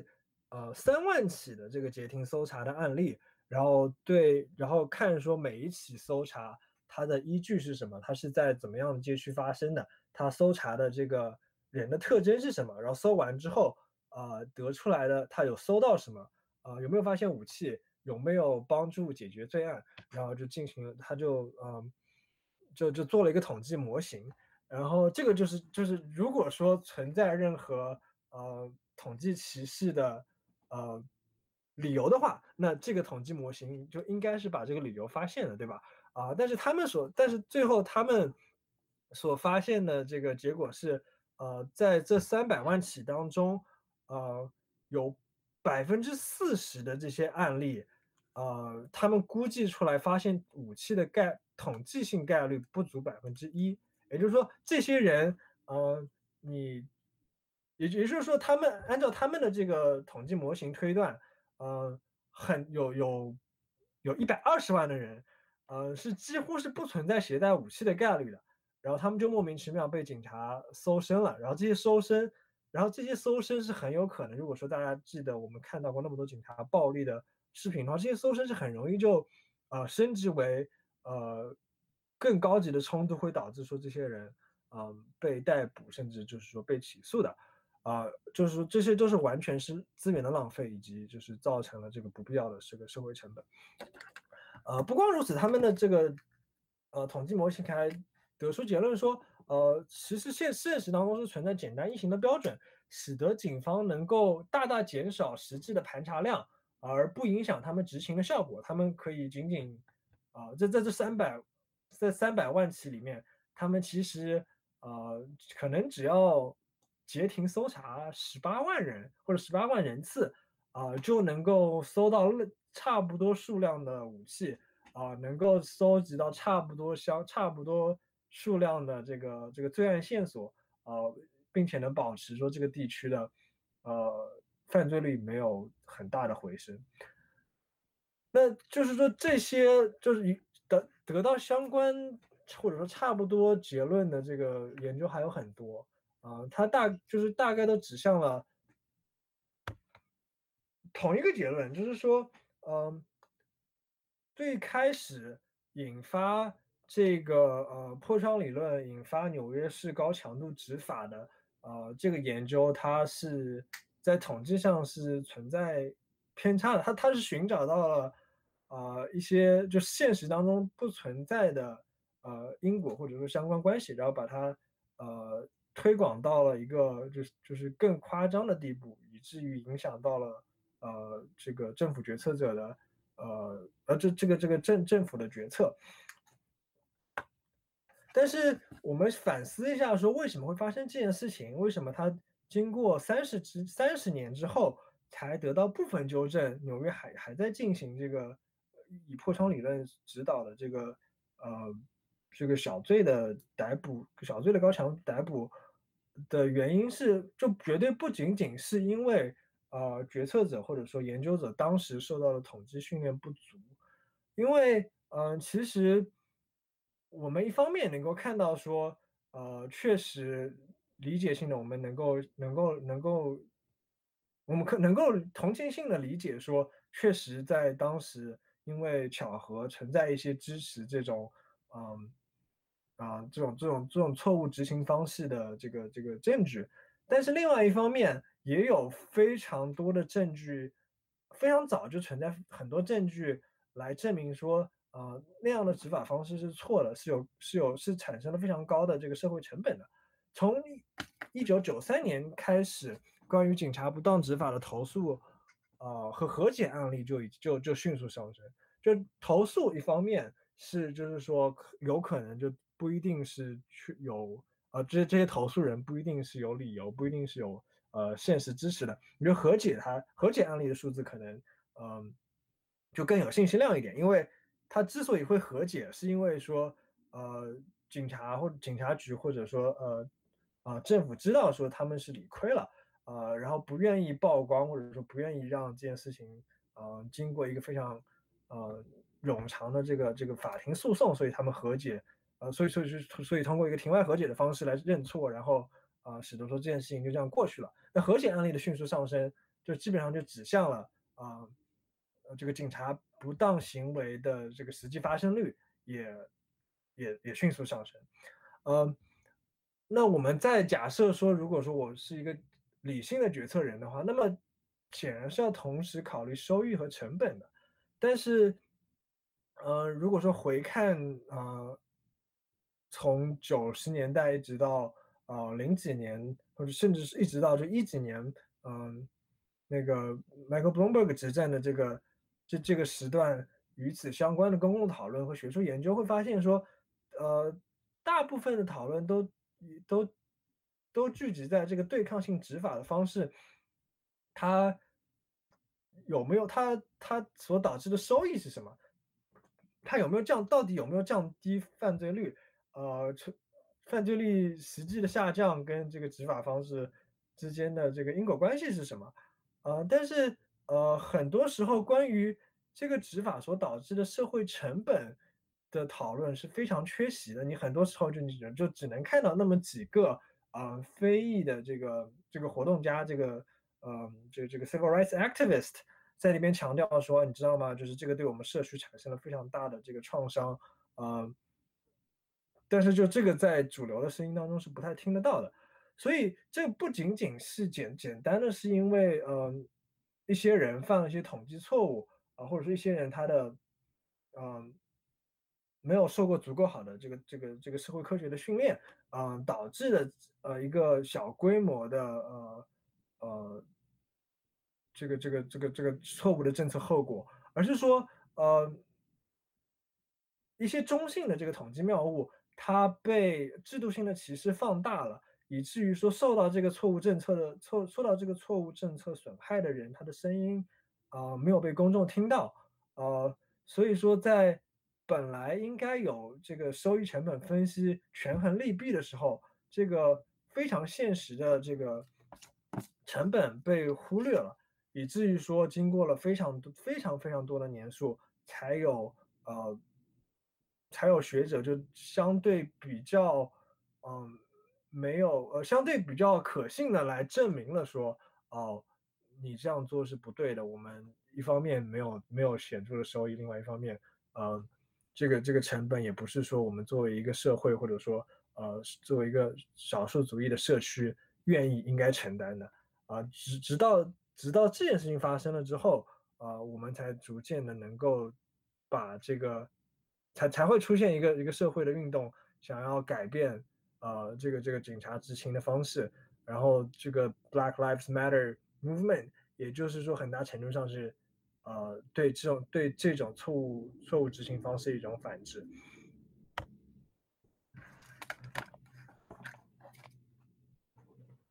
嗯，所以说呃回到呃就所以说回到呃我们。作为一个个体，怎么样？呃，认知我们跟我们所处在的这个世界，怎么样评估我们影响到我们现实生活的这些政策的时候，呃，我觉得还有一个，除除了呃用除除了用就是似是而非、不太合理的这个种族呃统计性歧视为偏见辩护之外，啊，还有一个非常容易掉入的陷阱就是。呃，号称自己是色盲，或者说是 color blind，I don't see color，这个也是一个非常呃，这也是一个非常常见的说法。呃，我在听呃那个警察局长或者是警察工会呃负责人采访的时候，就这个说法是我经常听到的。很多他们很多警察就会说啊，I don't see color，I just see people as unique individuals。啊，所以说他说你我看到一个黑人，嗯，或者看到一个非裔美国人。呃，我不会因为，啊，仅仅仅仅是因为你是非裔美国人，我就逮捕你。啊，我但是但是如果说你用一种对抗性的呃方式跟我说话，或者说你让我觉得是我有危险，那我马上就要掏枪，我就要就要采取暴力了。啊，这个呃这种说法，这种这种所谓的色盲 （color blindness） 就会用会经常会被使用用于支持种族中立的这个政策议程。呃。而我觉得在这边，我觉得呃更合理，呃就不也还是说我们悬置道德判断，就更理性的一种方式，是我们要有一个，嗯嗯我们呃作作为作为个体或者作为社会需要呃有一个非常嗯 explicit 的的种族种族意识的 racial awareness，呃我们要承认说种族因素会在会系统性的影响。个体因为自身的特点啊，所在在在社会当中所啊所遭受到的对待啊，可能嗯，在比如说在在那个呃在在招工的时候呃，如果如果没有 affirmative actions 啊，一个非裔可能就需要有比其他族裔更好的资历才能够达到啊才能够达到标准才能够。嗯，被录取，然后在跟呃司法机关打交道的时候，呃，一个非裔可能需要呃非常非常守法才能够呃不被逮捕、不被起诉啊，没有人报警要抓他。而且我们就是再回到我们之前刚看到那个 Christian Cooper 那个例子，他基本上已经做到非常完美了。他啊，就你你你不太挑得出来说这个人他。人生当中犯过什么错？但莫名其妙他去呃，去去中央公园看了个鸟，啊，对看对一个对一个女士说你要把你的狗狗绳系上，然后就就就结果这个这个女士就莫名其妙想要报警抓他，就这个东西是我们有必要呃我们对于为了自己为了呃这个这个社会更有效的运行都有必要，这这个这个种族意识是我们都都有必要呃。在自己脑海当中，呃，所放进去的，它是呃，而且就是确实有很多实例能够证明说，种族意识的提升能够，嗯，规避偏见，提升决策质量的。嗯，我看一下啊，这个是个例子，我就呃不细讲了，就大概这个例子就是讲说，呃呃，三个三个经济学家去研究了，呃，那个呃 NBA 美国职美国职业篮球赛，呃。那个裁判的这个执法执啊，那个那个那个执在执法过程当中啊，是否存在偏见？他们第一次研究发现说，呃，就是不管是呃非裔也好，还是呃非非裔也好，这个裁判在判罚的过程当中，呃，都会就是其他因素给定，会对啊非裔球员做出更不利的判罚啊，这个就是说。你很难用，呃，很难用我们之前提到的任何一种，呃，那个那个，不管是呃偏好偏好基于偏好的这个偏歧视也好，还是说统计性偏见，呃，还是说统计性歧视啊也好，就这两个概念都很难解释说为什么啊非裔裁判会会对啊非裔球员啊做出不利的判决，这个更有可能出现的就是说它既不是。偏好也不是呃理性决策，就刚好就是说呃是是人人大脑或者说你呃在思维方式当中所所产所存在的某种呃捷径所导致的这个偏差，而这个偏差在这三个经济学家发表了他们的这个研究之后，很快就消失了。他们的这个研究，呃，因为呃收到了非常多的这个媒体报道，呃，然后这美职篮啊，这 NBA 也也也对此做出了这个反应，就是可能是做对对啊裁判嗯进行了一些啊培训啊之类的。然后他们过了没多久，过过了一年的样子，再回去重新审视数据，就是重新新历新年的数据的时候，就发现说，哦，这个非常简单，非常，嗯，嗯，不那么，那个那个，嗯，成本不那么高的这个这个训练，就就有一有有有证据证明说，它提升了这些裁判的种族意识啊，帮助他们解决了偏见，而且说他们现在判罚的这个。准确的就就就更高了，因为他们消除了这个没有没有必要的决策，没有没有必要的决策偏见，啊，他就是说该判该判犯规的时候判了犯规，不该判犯规的时候，啊，就呃就让他们这个呃合理的这个身体接触就就放过去了，嗯，然后想一下，好，最后呃，所以说种族意识它。就在在那个呃影响力没有那么大的这个场域下，可能我们可以通过简简单的宣传来啊达成一些呃能能够同时能够通过简简单的宣传，同时能够提升公平和效率。但是在其他一些场景下，比如说呃积极平权 （affirmative actions），呃在呃教育领域，呃确实遇到过非常多的挑战和批评。也就是说，啊，尤其是就这个对于呃中国人或者说对于啊在美国的华裔来说，我觉得是就存在切身之痛的，嗯，就是很多你就基本上每一次这个话题被提起的时候，都能够听到有有有人被抱怨说，哦，为什么呃非裔还在得到优待呢？呃，同样是呃凭本事去申请学校，嗯。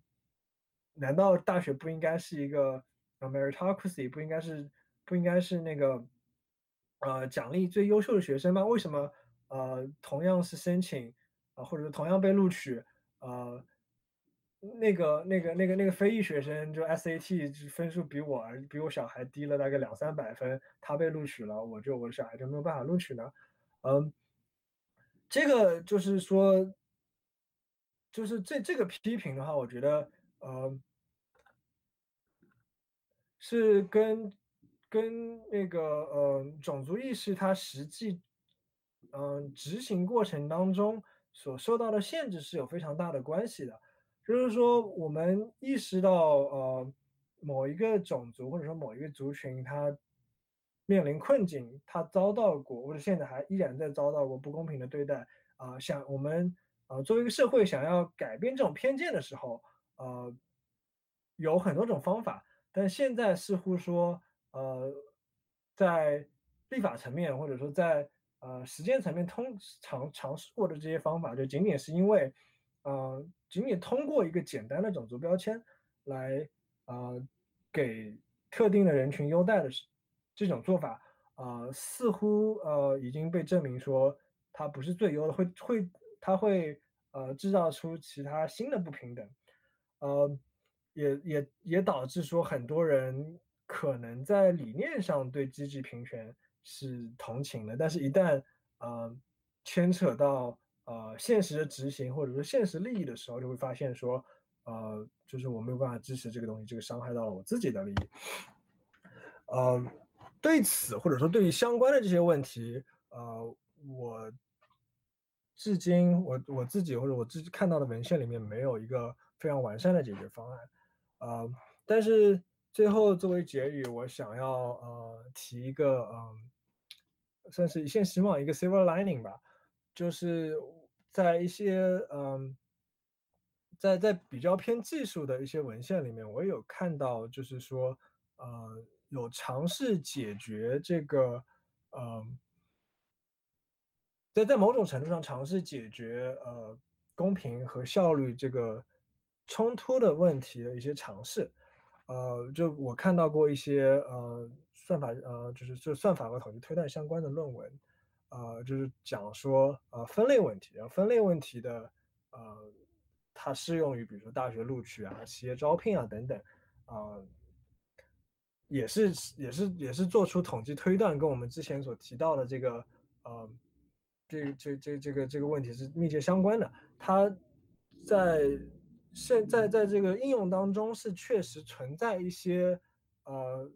可能性是。在设计算法或者说在训练这个这个算法过程当中，可以通过呃施加一些额外的限制条件来保证呃能保来来保证实现某种意义上的公平的。也就是说，呃有办是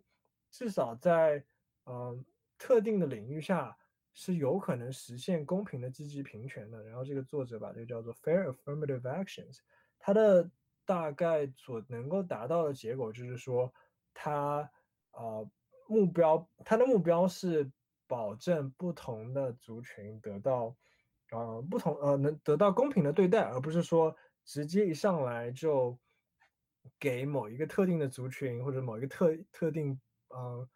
呃的弱势弱势弱势族群一个一个优待，因为这样的话比较控比较难控制说到底是哪些人得到了这些优待。然后没有得到这些优待的人力会会不会受到损害？他在一个嗯，在他在数学上数学的层面上能够保证说，嗯，我们不但要最优化这个决策者在这里可能是就是啊录取学生的大学或者说是招工的这个企业，然后保证决策者的利益，同时啊在最后这个算法这个分类算法啊完成训练完成训练之后。他想要，他能够保证说，嗯，不同的族群，嗯，被录取的人，他的这个，呃，统计特征是一样的，就这个是，就是在在在技术层面上被证明说是可能可以实现的，呃，当然就是说这是一个非常复杂的技术解决方案，它要通过这个在在美国现在这个政坛状况下。他想这个作为一个一个技术解决方案，想要嗯嗯通过立法或者说想要被呃这个官僚机构采用变成现实的政策，可能需要很长多非常多的时间和非常多的呃别的人的工作才能够实现。但是至少说，嗯，这是一个呃我们能够同时达到呃公平，或不说同时达到，就是说同时能够提。相对于现状，同时提升公平和效率的，呃，这样一种可能性，呃，这这也是说，呃，对于我来说，嗯，关于种族问题相关的，呃，看到过那么多，呃，令令人治愈的新闻之后，啊，有时候想到会觉得说，哦，我们，呃，不仅仅现在面临的是不同族群之间的冲突，还是可能存在，呃，合作啊，存在共赢的可能性的。然后最后总结一下的话，呃，就是回到我们我之前我们之前对于呃统计性歧视这个呃理论概念的描述，呃，当就是说在在抽象的理论，在在抽象的这个理论里面会说，如果说社会处于呃帕累托最优，也就是说你没有办法在呃不损害某些人的。呃，情况下，呃，提升另外一些人的这个利益的，如果说这如果现在社会处于这样的情况之下的话，那么公平和效率是存在无可避免的冲突的。那么这个时候就确实，呃，就就是说，你如果要追求公平，那就要就要说说就要想办法说服，嗯，比较，嗯，怎么讲，比较嗯比较 noble 的人，嗯，来让渡一些他们自己的利益，是来来。来帮助少数族裔呃脱离困境，或者说就是说对他们做出弥补。但是呃，如果说我们现在仔细审视一下我们现在所在的社会的话，呃，现在社会还是充溢着非常多低效的判断和决策的。那就是你这个对对，在这样的状况之下，呃，还是存在乐观的理由的，是可以通过呃技术或者说通过理性的解决方案，有意识的消除，就不断。不管是从个人的层面也好，还是说从呃社会和就是说集体决策的层面，有意识消除偏见啊，追求更理更准确的观念啊，然后这样子能够帮助我们兼顾公平和效率，呃，让让那个呃处于劣势的少数族裔和呃那个呃和整一个社会都能够呃受益啊，就是说可以可能可以是可能是可以达到一个 win-win situation 的啊，然后这就是我今天啊全部分享的内容，谢谢大家。好，呃，非常感谢，非常感谢钱老师的演讲，给整个系列收了一个非常乐观、积极的尾。啊，好，那么我们现在来进入这个问答，我来 present 一下那个问答的页面哈。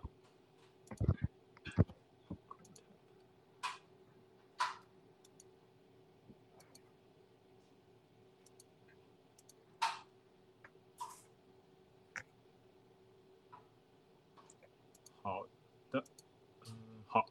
行，好，我们第一个问题是在，呃，第一个问题是在当下大数据时代，deep learning 的 machine learning 的技术是否会强化统计性歧视，还是会消除已有的偏见？啊，刚才我记得秦老师在最后已经提到一些关于这个技术方面的一些方法，我不知道秦老师对于这个人工智能技术有没有呃补充在这方面？啊，对，就是我刚才我在呃看一下能不能回到啊。刚才那个呃页面啊，就是这这一张呃幻灯片下面啊放了两个参考阅读，其实都是都是关于呃呃 machine learning 或者说就是就是呃大数据语境下这个统计分析所可能产生的呃对，尤其是可对对对那个呃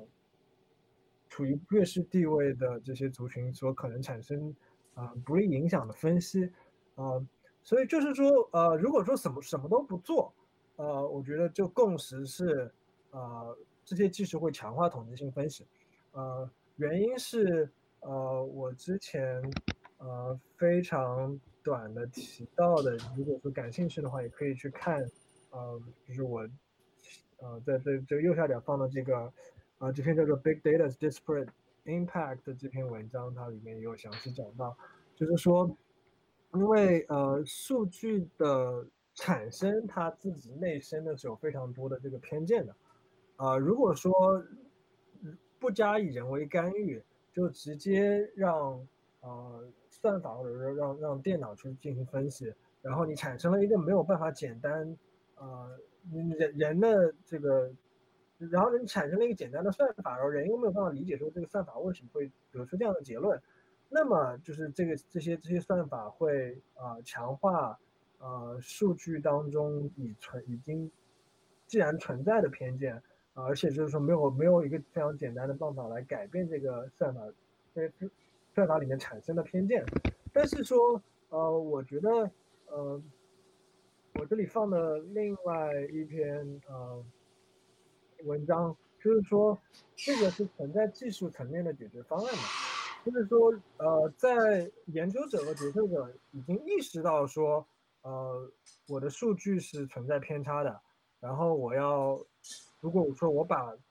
呃，这个这个规避规避这个数据当中的偏差以及数据所导致的这个呃统计推断的偏差作为一个呃比较重要的一个。呃，目标的话，那么在设计这个算法，在训练这个，在在训练这个算法，在设计这个目标函数的时候，他们是呃可以做一些，呃，可以可以就在在这个这个起步阶段就做干预的，啊，然后这样的干预，一方面是可以纠正数据当中可能存在的偏见，甚至说，呃，相比于现在。啊，人做出来的这个决策，啊，是有可能是做可可能是做得更好的，呃，就这个的话，就是说到底比较而言是，呃，有了人为的刻意干预之后，是会做的比现在更好还是更差？我觉得这个很难讲，这个要看，嗯，就是具体的这个场景，然后，呃，就即便说你看具体的场景，你知道说它的这个算法是怎么样设计的。啊，到底是强化偏见还是消除偏见？啊，这个我觉得终究还是一个实证的问题，就没有办法在理论方面、理论的层面解决。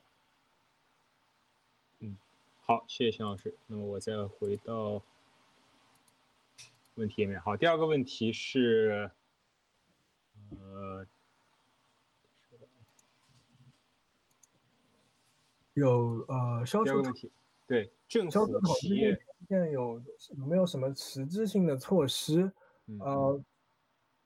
我觉得我把问题我把问题再读一下，因为我们还有录音。对政府企业 regulator 在消除种族相关的统计性偏见的问题上有没有什么实质性的措施？（括号不仅仅是停留于口头上，呃，政策上的禁呃禁止歧视。）呃，这个的话，就具体的操作，其实，嗯，我个人的理解是有限的，因为我不做劳动经济学，然后我也不做那个呃，就是。歧视相关的 litigation，但是就是说，呃，我觉得就是政策上的这个禁止歧视，它其实是有，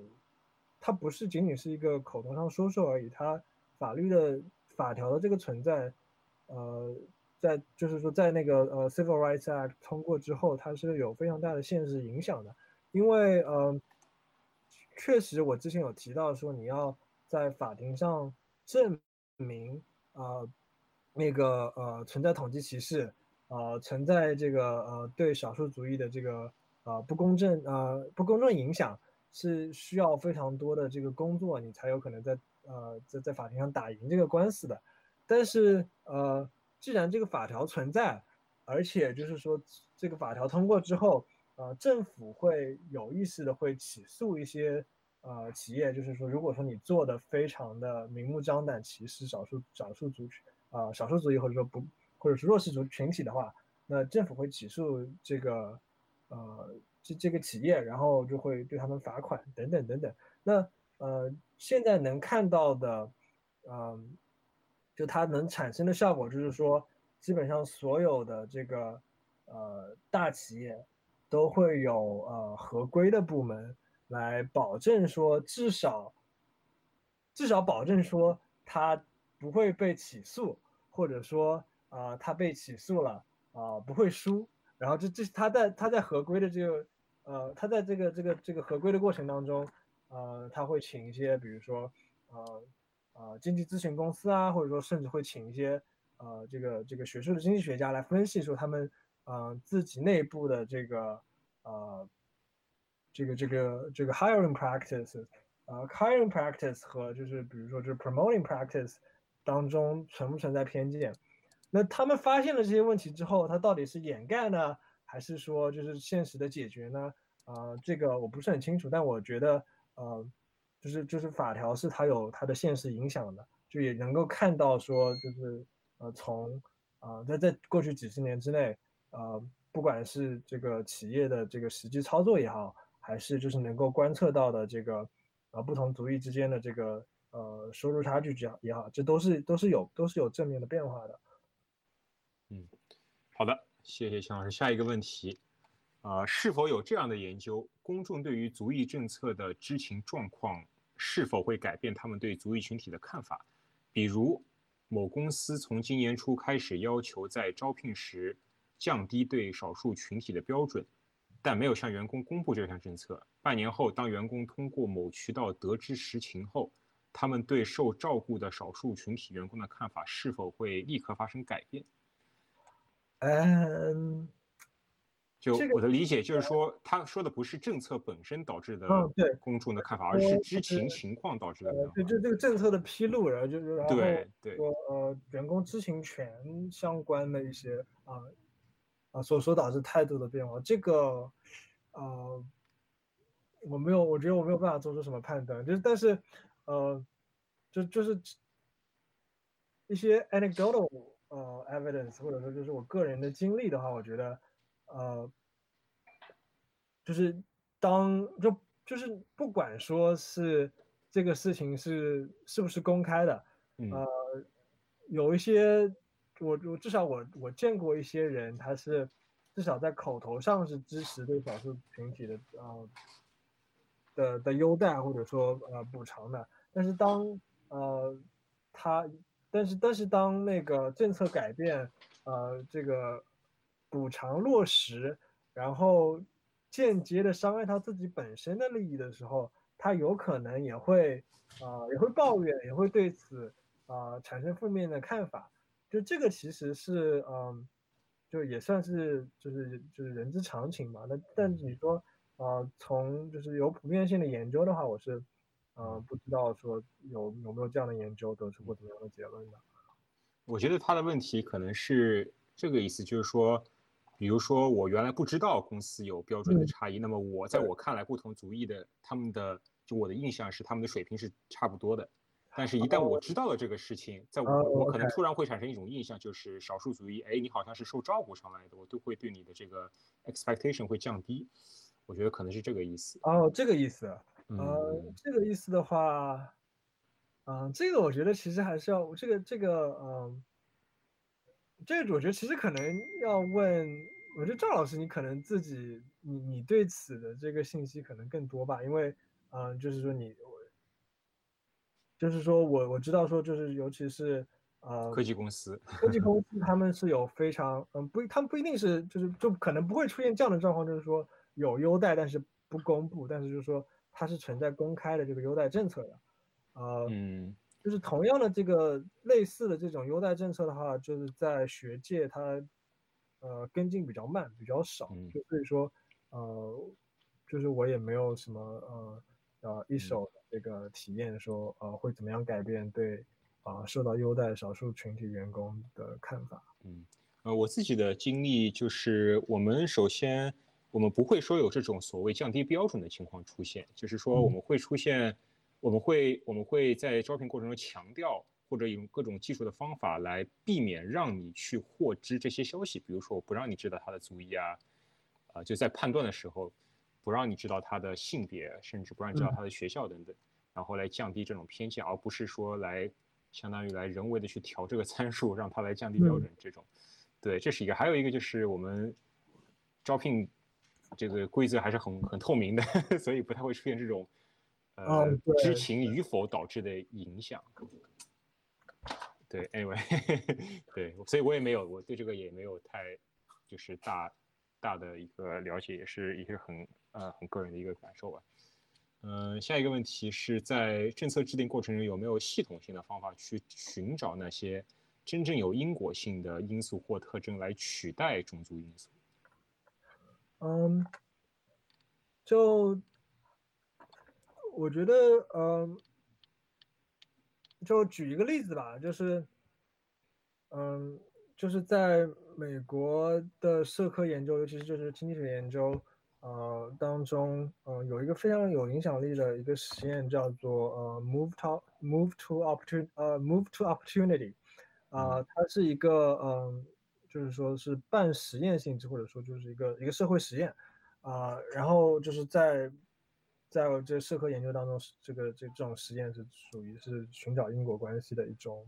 算算是一个呃黄金标准。就他所做的就是说，嗯，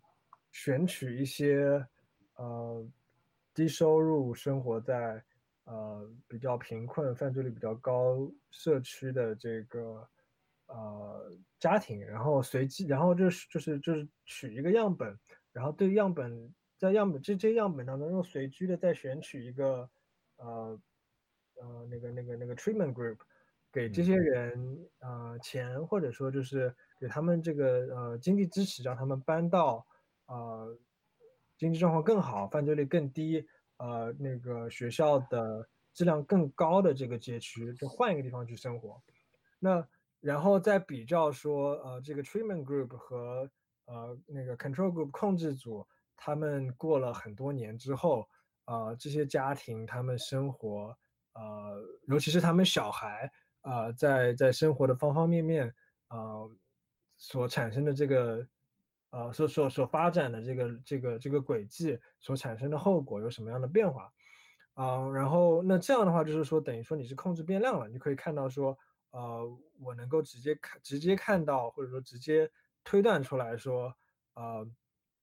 这个其他因素没有变，然后这些这些这两个不同的组别，它在统计意义上也是也是等同的，他们只是就是换了个地方住，呃，那这个这个因素它做在因果的层面上怎么样影响到它之后，呃，我们所关注的一些经呃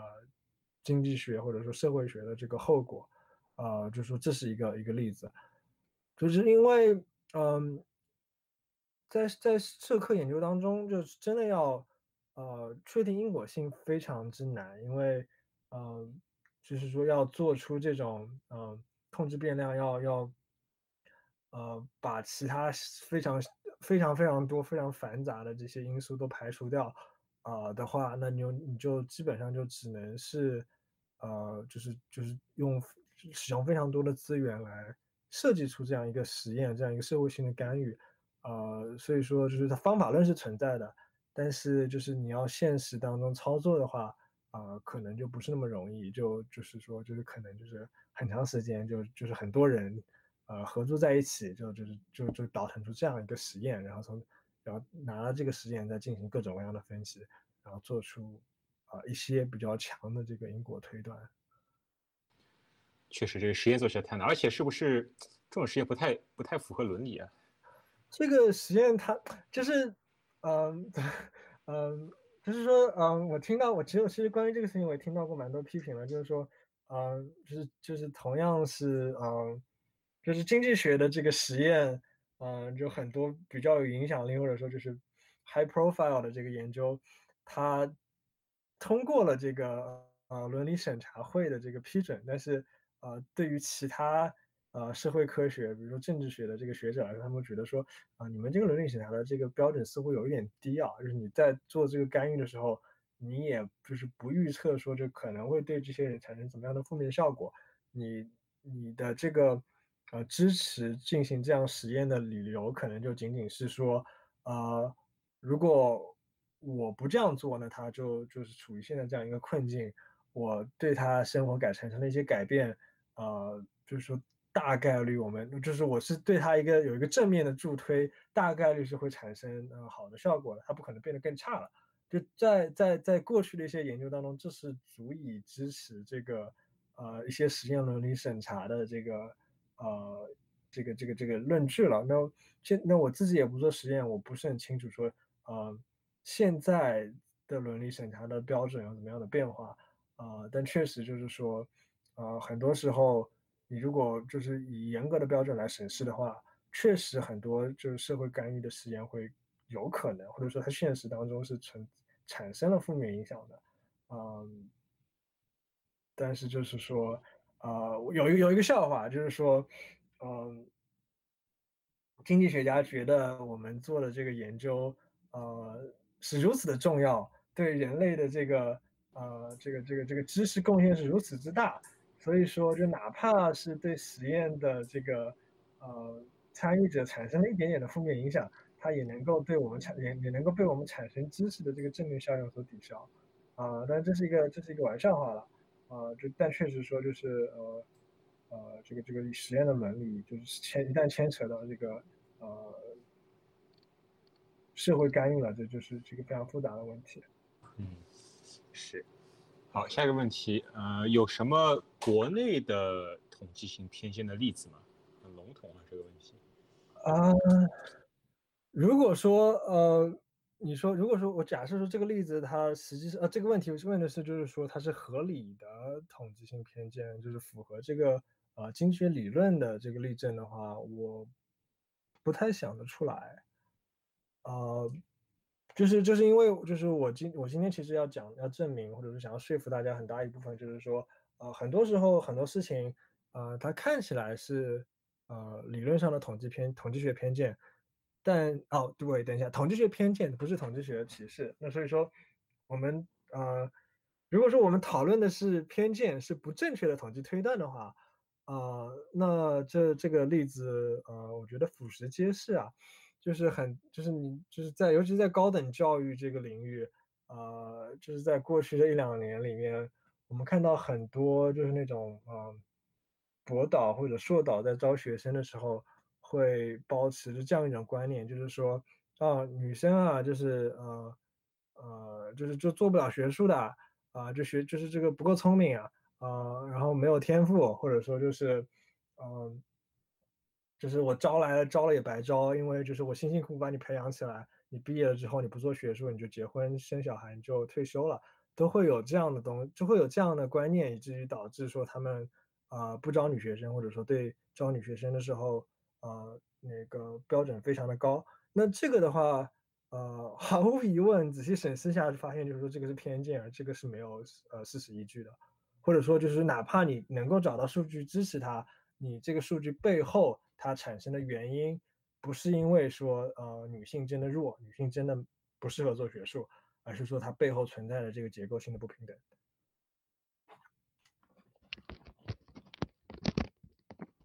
好，下一个问题，呃，色盲有没有可能在未来实现？呃，不，还是说因为不平等一直会存在，所以其实是个伪概念？嗯，就是色盲做，就是怎么讲？就是在理想的。呃，这个我觉得这是更这是更像是一个呃规范性问题，而不是说呃一个呃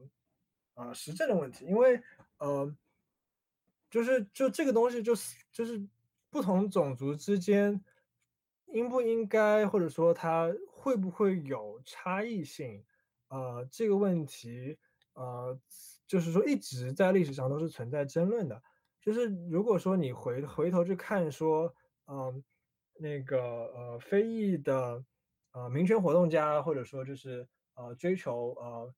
呃政政治权利政呃就工作权利平等的这些非人理论家和活啊非非裔美国人活动家和理论家，他们内部也会存在非常大的争议，比如说，嗯，就是就是可能会存在，嗯，就是。Assimilationists 就是就是保持着一种说，呃，我们现在就就就就是黑呃非裔美国人，他们说我们自己现在啊处于一个嗯不利的地位，然后说如果要改变这样的地位，要消除歧视，那我很简单的，我们只要融入呃美国白当地的白人社会啊，就是按照按照啊有资产有文化的白人这样去生活，那么呃。我我们就有可能达到，真的是达到一个啊没有没有种族差异啊没有区别对待的这样一个社会。然后那个我在一开始提到那个 W.E.B. 杜波尔，他在呃有有很有很长一段时期就是保持着这样一种啊心态，在在为这个呃非裔美国人群体发声，在在在写作的。他就是说啊，就是我们呃。就是要要要追求更高的文化，追求更高的啊更更好的这个这个社会经济地位，但是呃也有反面的呃论据会说啊，但是呃就是它不是一种本质主义的论据，但是说它确实就是说呃我们要为我们自己的这个呃文化遗产自豪，就没有必要说我抛我为什么要抛弃我啊祖上啊或者说我。啊，我我我现有的这个文化，啊，就是音乐，呃，等等等等，这这么多元素，为什么要抛弃掉？为什么要学习？啊，就是跟我其实没有那么多关系的，啊，别人的文化去跟他们变得一样的？为什么我不能保持我自己内部的多样性呢？我觉得为为我为我自己的特点感到自豪啊！啊，我你如果说你要歧视我，那是你自己的问题，但是我不会为了，啊，让你能够接受我改变我。那这个的话，呃。这这更像是一个个人选择，或者说，呃，少数主义自己内部，他们对此也没有一个，呃，有没有达成一个共识？所以说，在所以说就是说，在个人选择，就是说从规在规范性上，我们都没有办法达成说有怎么样做才最好的话，那么呃，放眼未来，我觉得很难，或者说不太可能，真的是达成一个不同的种族或者不同的族群。在各个层面上都是完全一样的啊，这样一个呃，就这样一个状态，我觉得是很难或者说不可能达成的。好，嗯，下一个问题好像跟刚才是有一点关系哈，呃，有人说你不提，我意识不到对方的种族，你越强调，我越会在意，从而产生分别心。如何看待这种观点？嗯，这个。呃，更像是一个心理学问题，呃，就是说，呃，就是你就是这个说法可能会存可可当当然，他这个说法肯定是有一定的依据的，就是说，呃，我们人在做判断，在获取信息，呃的时候，就是大脑会有一种就是 availability bias，就你大脑当中，呃，所最先想到的某些事情，或者最容易接，就是最你的大脑最最容易呃获取的信息，会在你的这个思维过程当中占比较重要，或者说比较。呃，有显著影响的这个位置，所以说，就如果是你一直提一直提种族这个事情，那么就确实可能会存在一个呃自我实现的预言，就是说你这个这个种族会在我的思维，会会在你思维过程当中，呃，就是占更更大的比重啊。但是这个不代表说真的说这个话的人他啊真的相信这个，我觉得就是按照这个说法。啊，就是就我我我看到这句话，呃，就跟我看到有人说我不是我不是种族歧视者，我只是在统计性歧视，呃，是同一个态度，就是说他在特定的情况之下，他可能是合理的，他可能是在呃存在，他是在一个严肃的学科里面有找得到理论依据的，但是它的适用范围可能是有限的，而且就是说，嗯，把这句话挂在嘴边为自己辩护的人。呃，他有可能他不真正理解这个理论概念，他只是拿来为自己的这个一些一些偏见辩护。这个我也，就是说，就是就就是这个是我个人的看法。嗯，明白明白。好，我们下一个问题，在在种族和工作效率的例子里，是否可以认为当 z 啊，就是那个公式里的那个种族和 x 及其他因素同时作为模型输入的时候？Z 也就是种族没有为 Y，也就是工作效率提供额外信息。嗯，对，嗯，就这个的话，就是有两层意思。第一个就是，呃，从就是我们假设说我们能够看到这个现实这个世界具体运行的这个规律的话，那么我们就是把这些东西放在一起，呃，在看这个模型的时候，我们可以知道说，Z 作为一个种族，Z 这个种族作为一个因素。它没有提供额外的信息，但是在实际在就是说在实证实证当中做呃做估算做预测的时候，当你把 z 和 x 同时丢到呃对 y 进行统计分析的那个模型里面去的时候，它不但没有提供额外信息，而且是会对你这个估算出来的统计模型产生偏差的，就等于说是因为 z 和 x 本身就存存存存在相关性，啊，在进行在进行这个呃统计估算的时候，那个呃，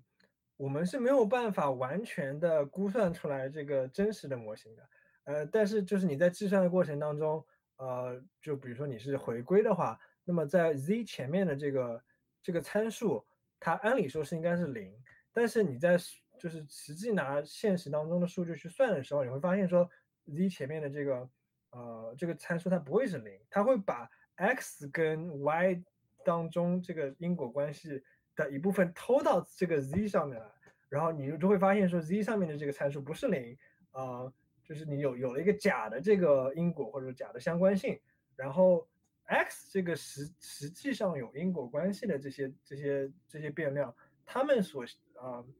跟他们他们所面对的这些，呃，那个呃叫什么？他们所所估算出来的这个参数，啊，就会比实际真实的这个数据，啊的绝对值可能会要小，因为他们一部分的影响力被，呃，这个实际上没有关系的这个 z 给偷走了。嗯，明白。对，它就不光是不提提供额外信息，而且会有负面的效果。嗯嗯嗯，好，我们最后一个问题，如何看待亚裔细分？啊这个在之前讲座也出现过这个问题，是否对所有种族，包括白人都应当进行精细到国家甚至民族的细分？这个问题啊，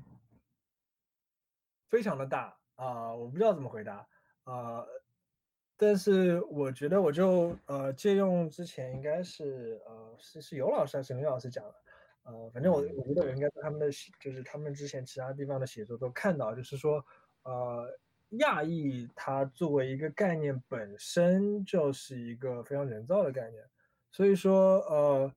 如果说呃有一些族群想要啊把自己单独分出来分出去，或者说就是单独要强调自己的这个呃 identity，嗯，就一个是就非常自然，完全能够理解的啊。至于说从嗯，就但是就是说你从应该这个问题的话，你就很难讲说你是站在谁的角度上看问题，是看是从亚裔就是这个亚裔这个族群。的整体来看呢，还是说作为我们作为中国人，作为呃可能有些人就是华裔美国人，我从从我们从我们的利益出发来看这个问题，还是说从美国社会啊的角度来看问题，就这个都可以的，都可以打出啊的达成非常啊不一样的结论，而且就这个跟啊就是从啊呃，我觉得这个这个甚至就会牵扯到就是你嗯。就是就是这个这个从从从这个现代国家的滥觞开始啊，一个一个一个民族他有没有自觉权？我觉得在在在这个在哲学的层面上可能是存在同构的，这个是找不到呃一个肯定的答案的。好，谢谢钱老师。那么我们以一个非常开放的问题 来结束本系列。好，那么对，非常感谢钱老师。我们这这个呃种族问题与撕裂美国社会的整个六呃六期的这个系列讲座就到这里结束了。然后呢，我们其中有一些讲座的文字是有有整理成文字稿，然后大家可以关注呃纽约文化沙龙和湾区文化沙龙公众号，可以在呃之前或之后来来呃回看呃来预呃复习之前的呃讲座内容。然后大家也可以到。呃，呃，沙龙的这个像 YouTube、哔哩哔哩，呃等自媒体的平台来回看以前的视频，啊和录音，呃，然后呃，希望大家能够呃继续思考啊这样一个非常非常重要的一个问题。那么，但是这个沙龙系列没有结束啊，我们与湾呃湾区文化沙龙从下一周开始马不停蹄的开启了一个新的系列。呃，是呃主系列名字还没有想好，但是是艺术主题，对。然后呃，湾区文化沙龙从下一期开始会连续三个周末，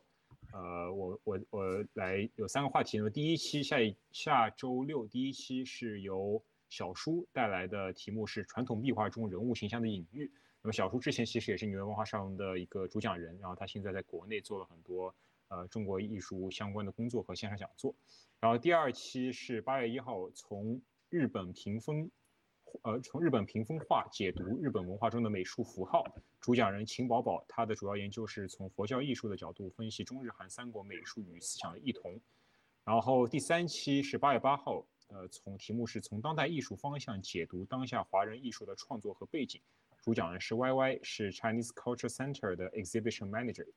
然后大家也是继续关注这个湾区文化沙龙的公众号和 Eventbrite 平台，然后去参与到这个下一个系列的讲座里边。然后最后也是提醒大家填写我们的呃反馈问卷，我们会把反馈的信息呃发给每一位主讲人。最后啊，也是这个我们之前的讲座，大家在纷纷呃提问啊，怎么怎么给我们沙龙打赏？我们终于终于有这个打赏频道，大家可以到我们的这个呃。你们所看的这个 YouTube 视频的这个详细介绍里面有两个打赏的呃链接，分别是给湾区文化沙龙和纽约文化沙龙的。然后，如果您希望支持我们，也非常感谢，嗯，非常欢迎和感谢您的打赏。好，那么其他的就没有什么了。我们整个呃整个这个种族问题和撕裂的美国社会的呃系列沙龙就到此结束。好，谢谢大家，再见。好，谢谢大家。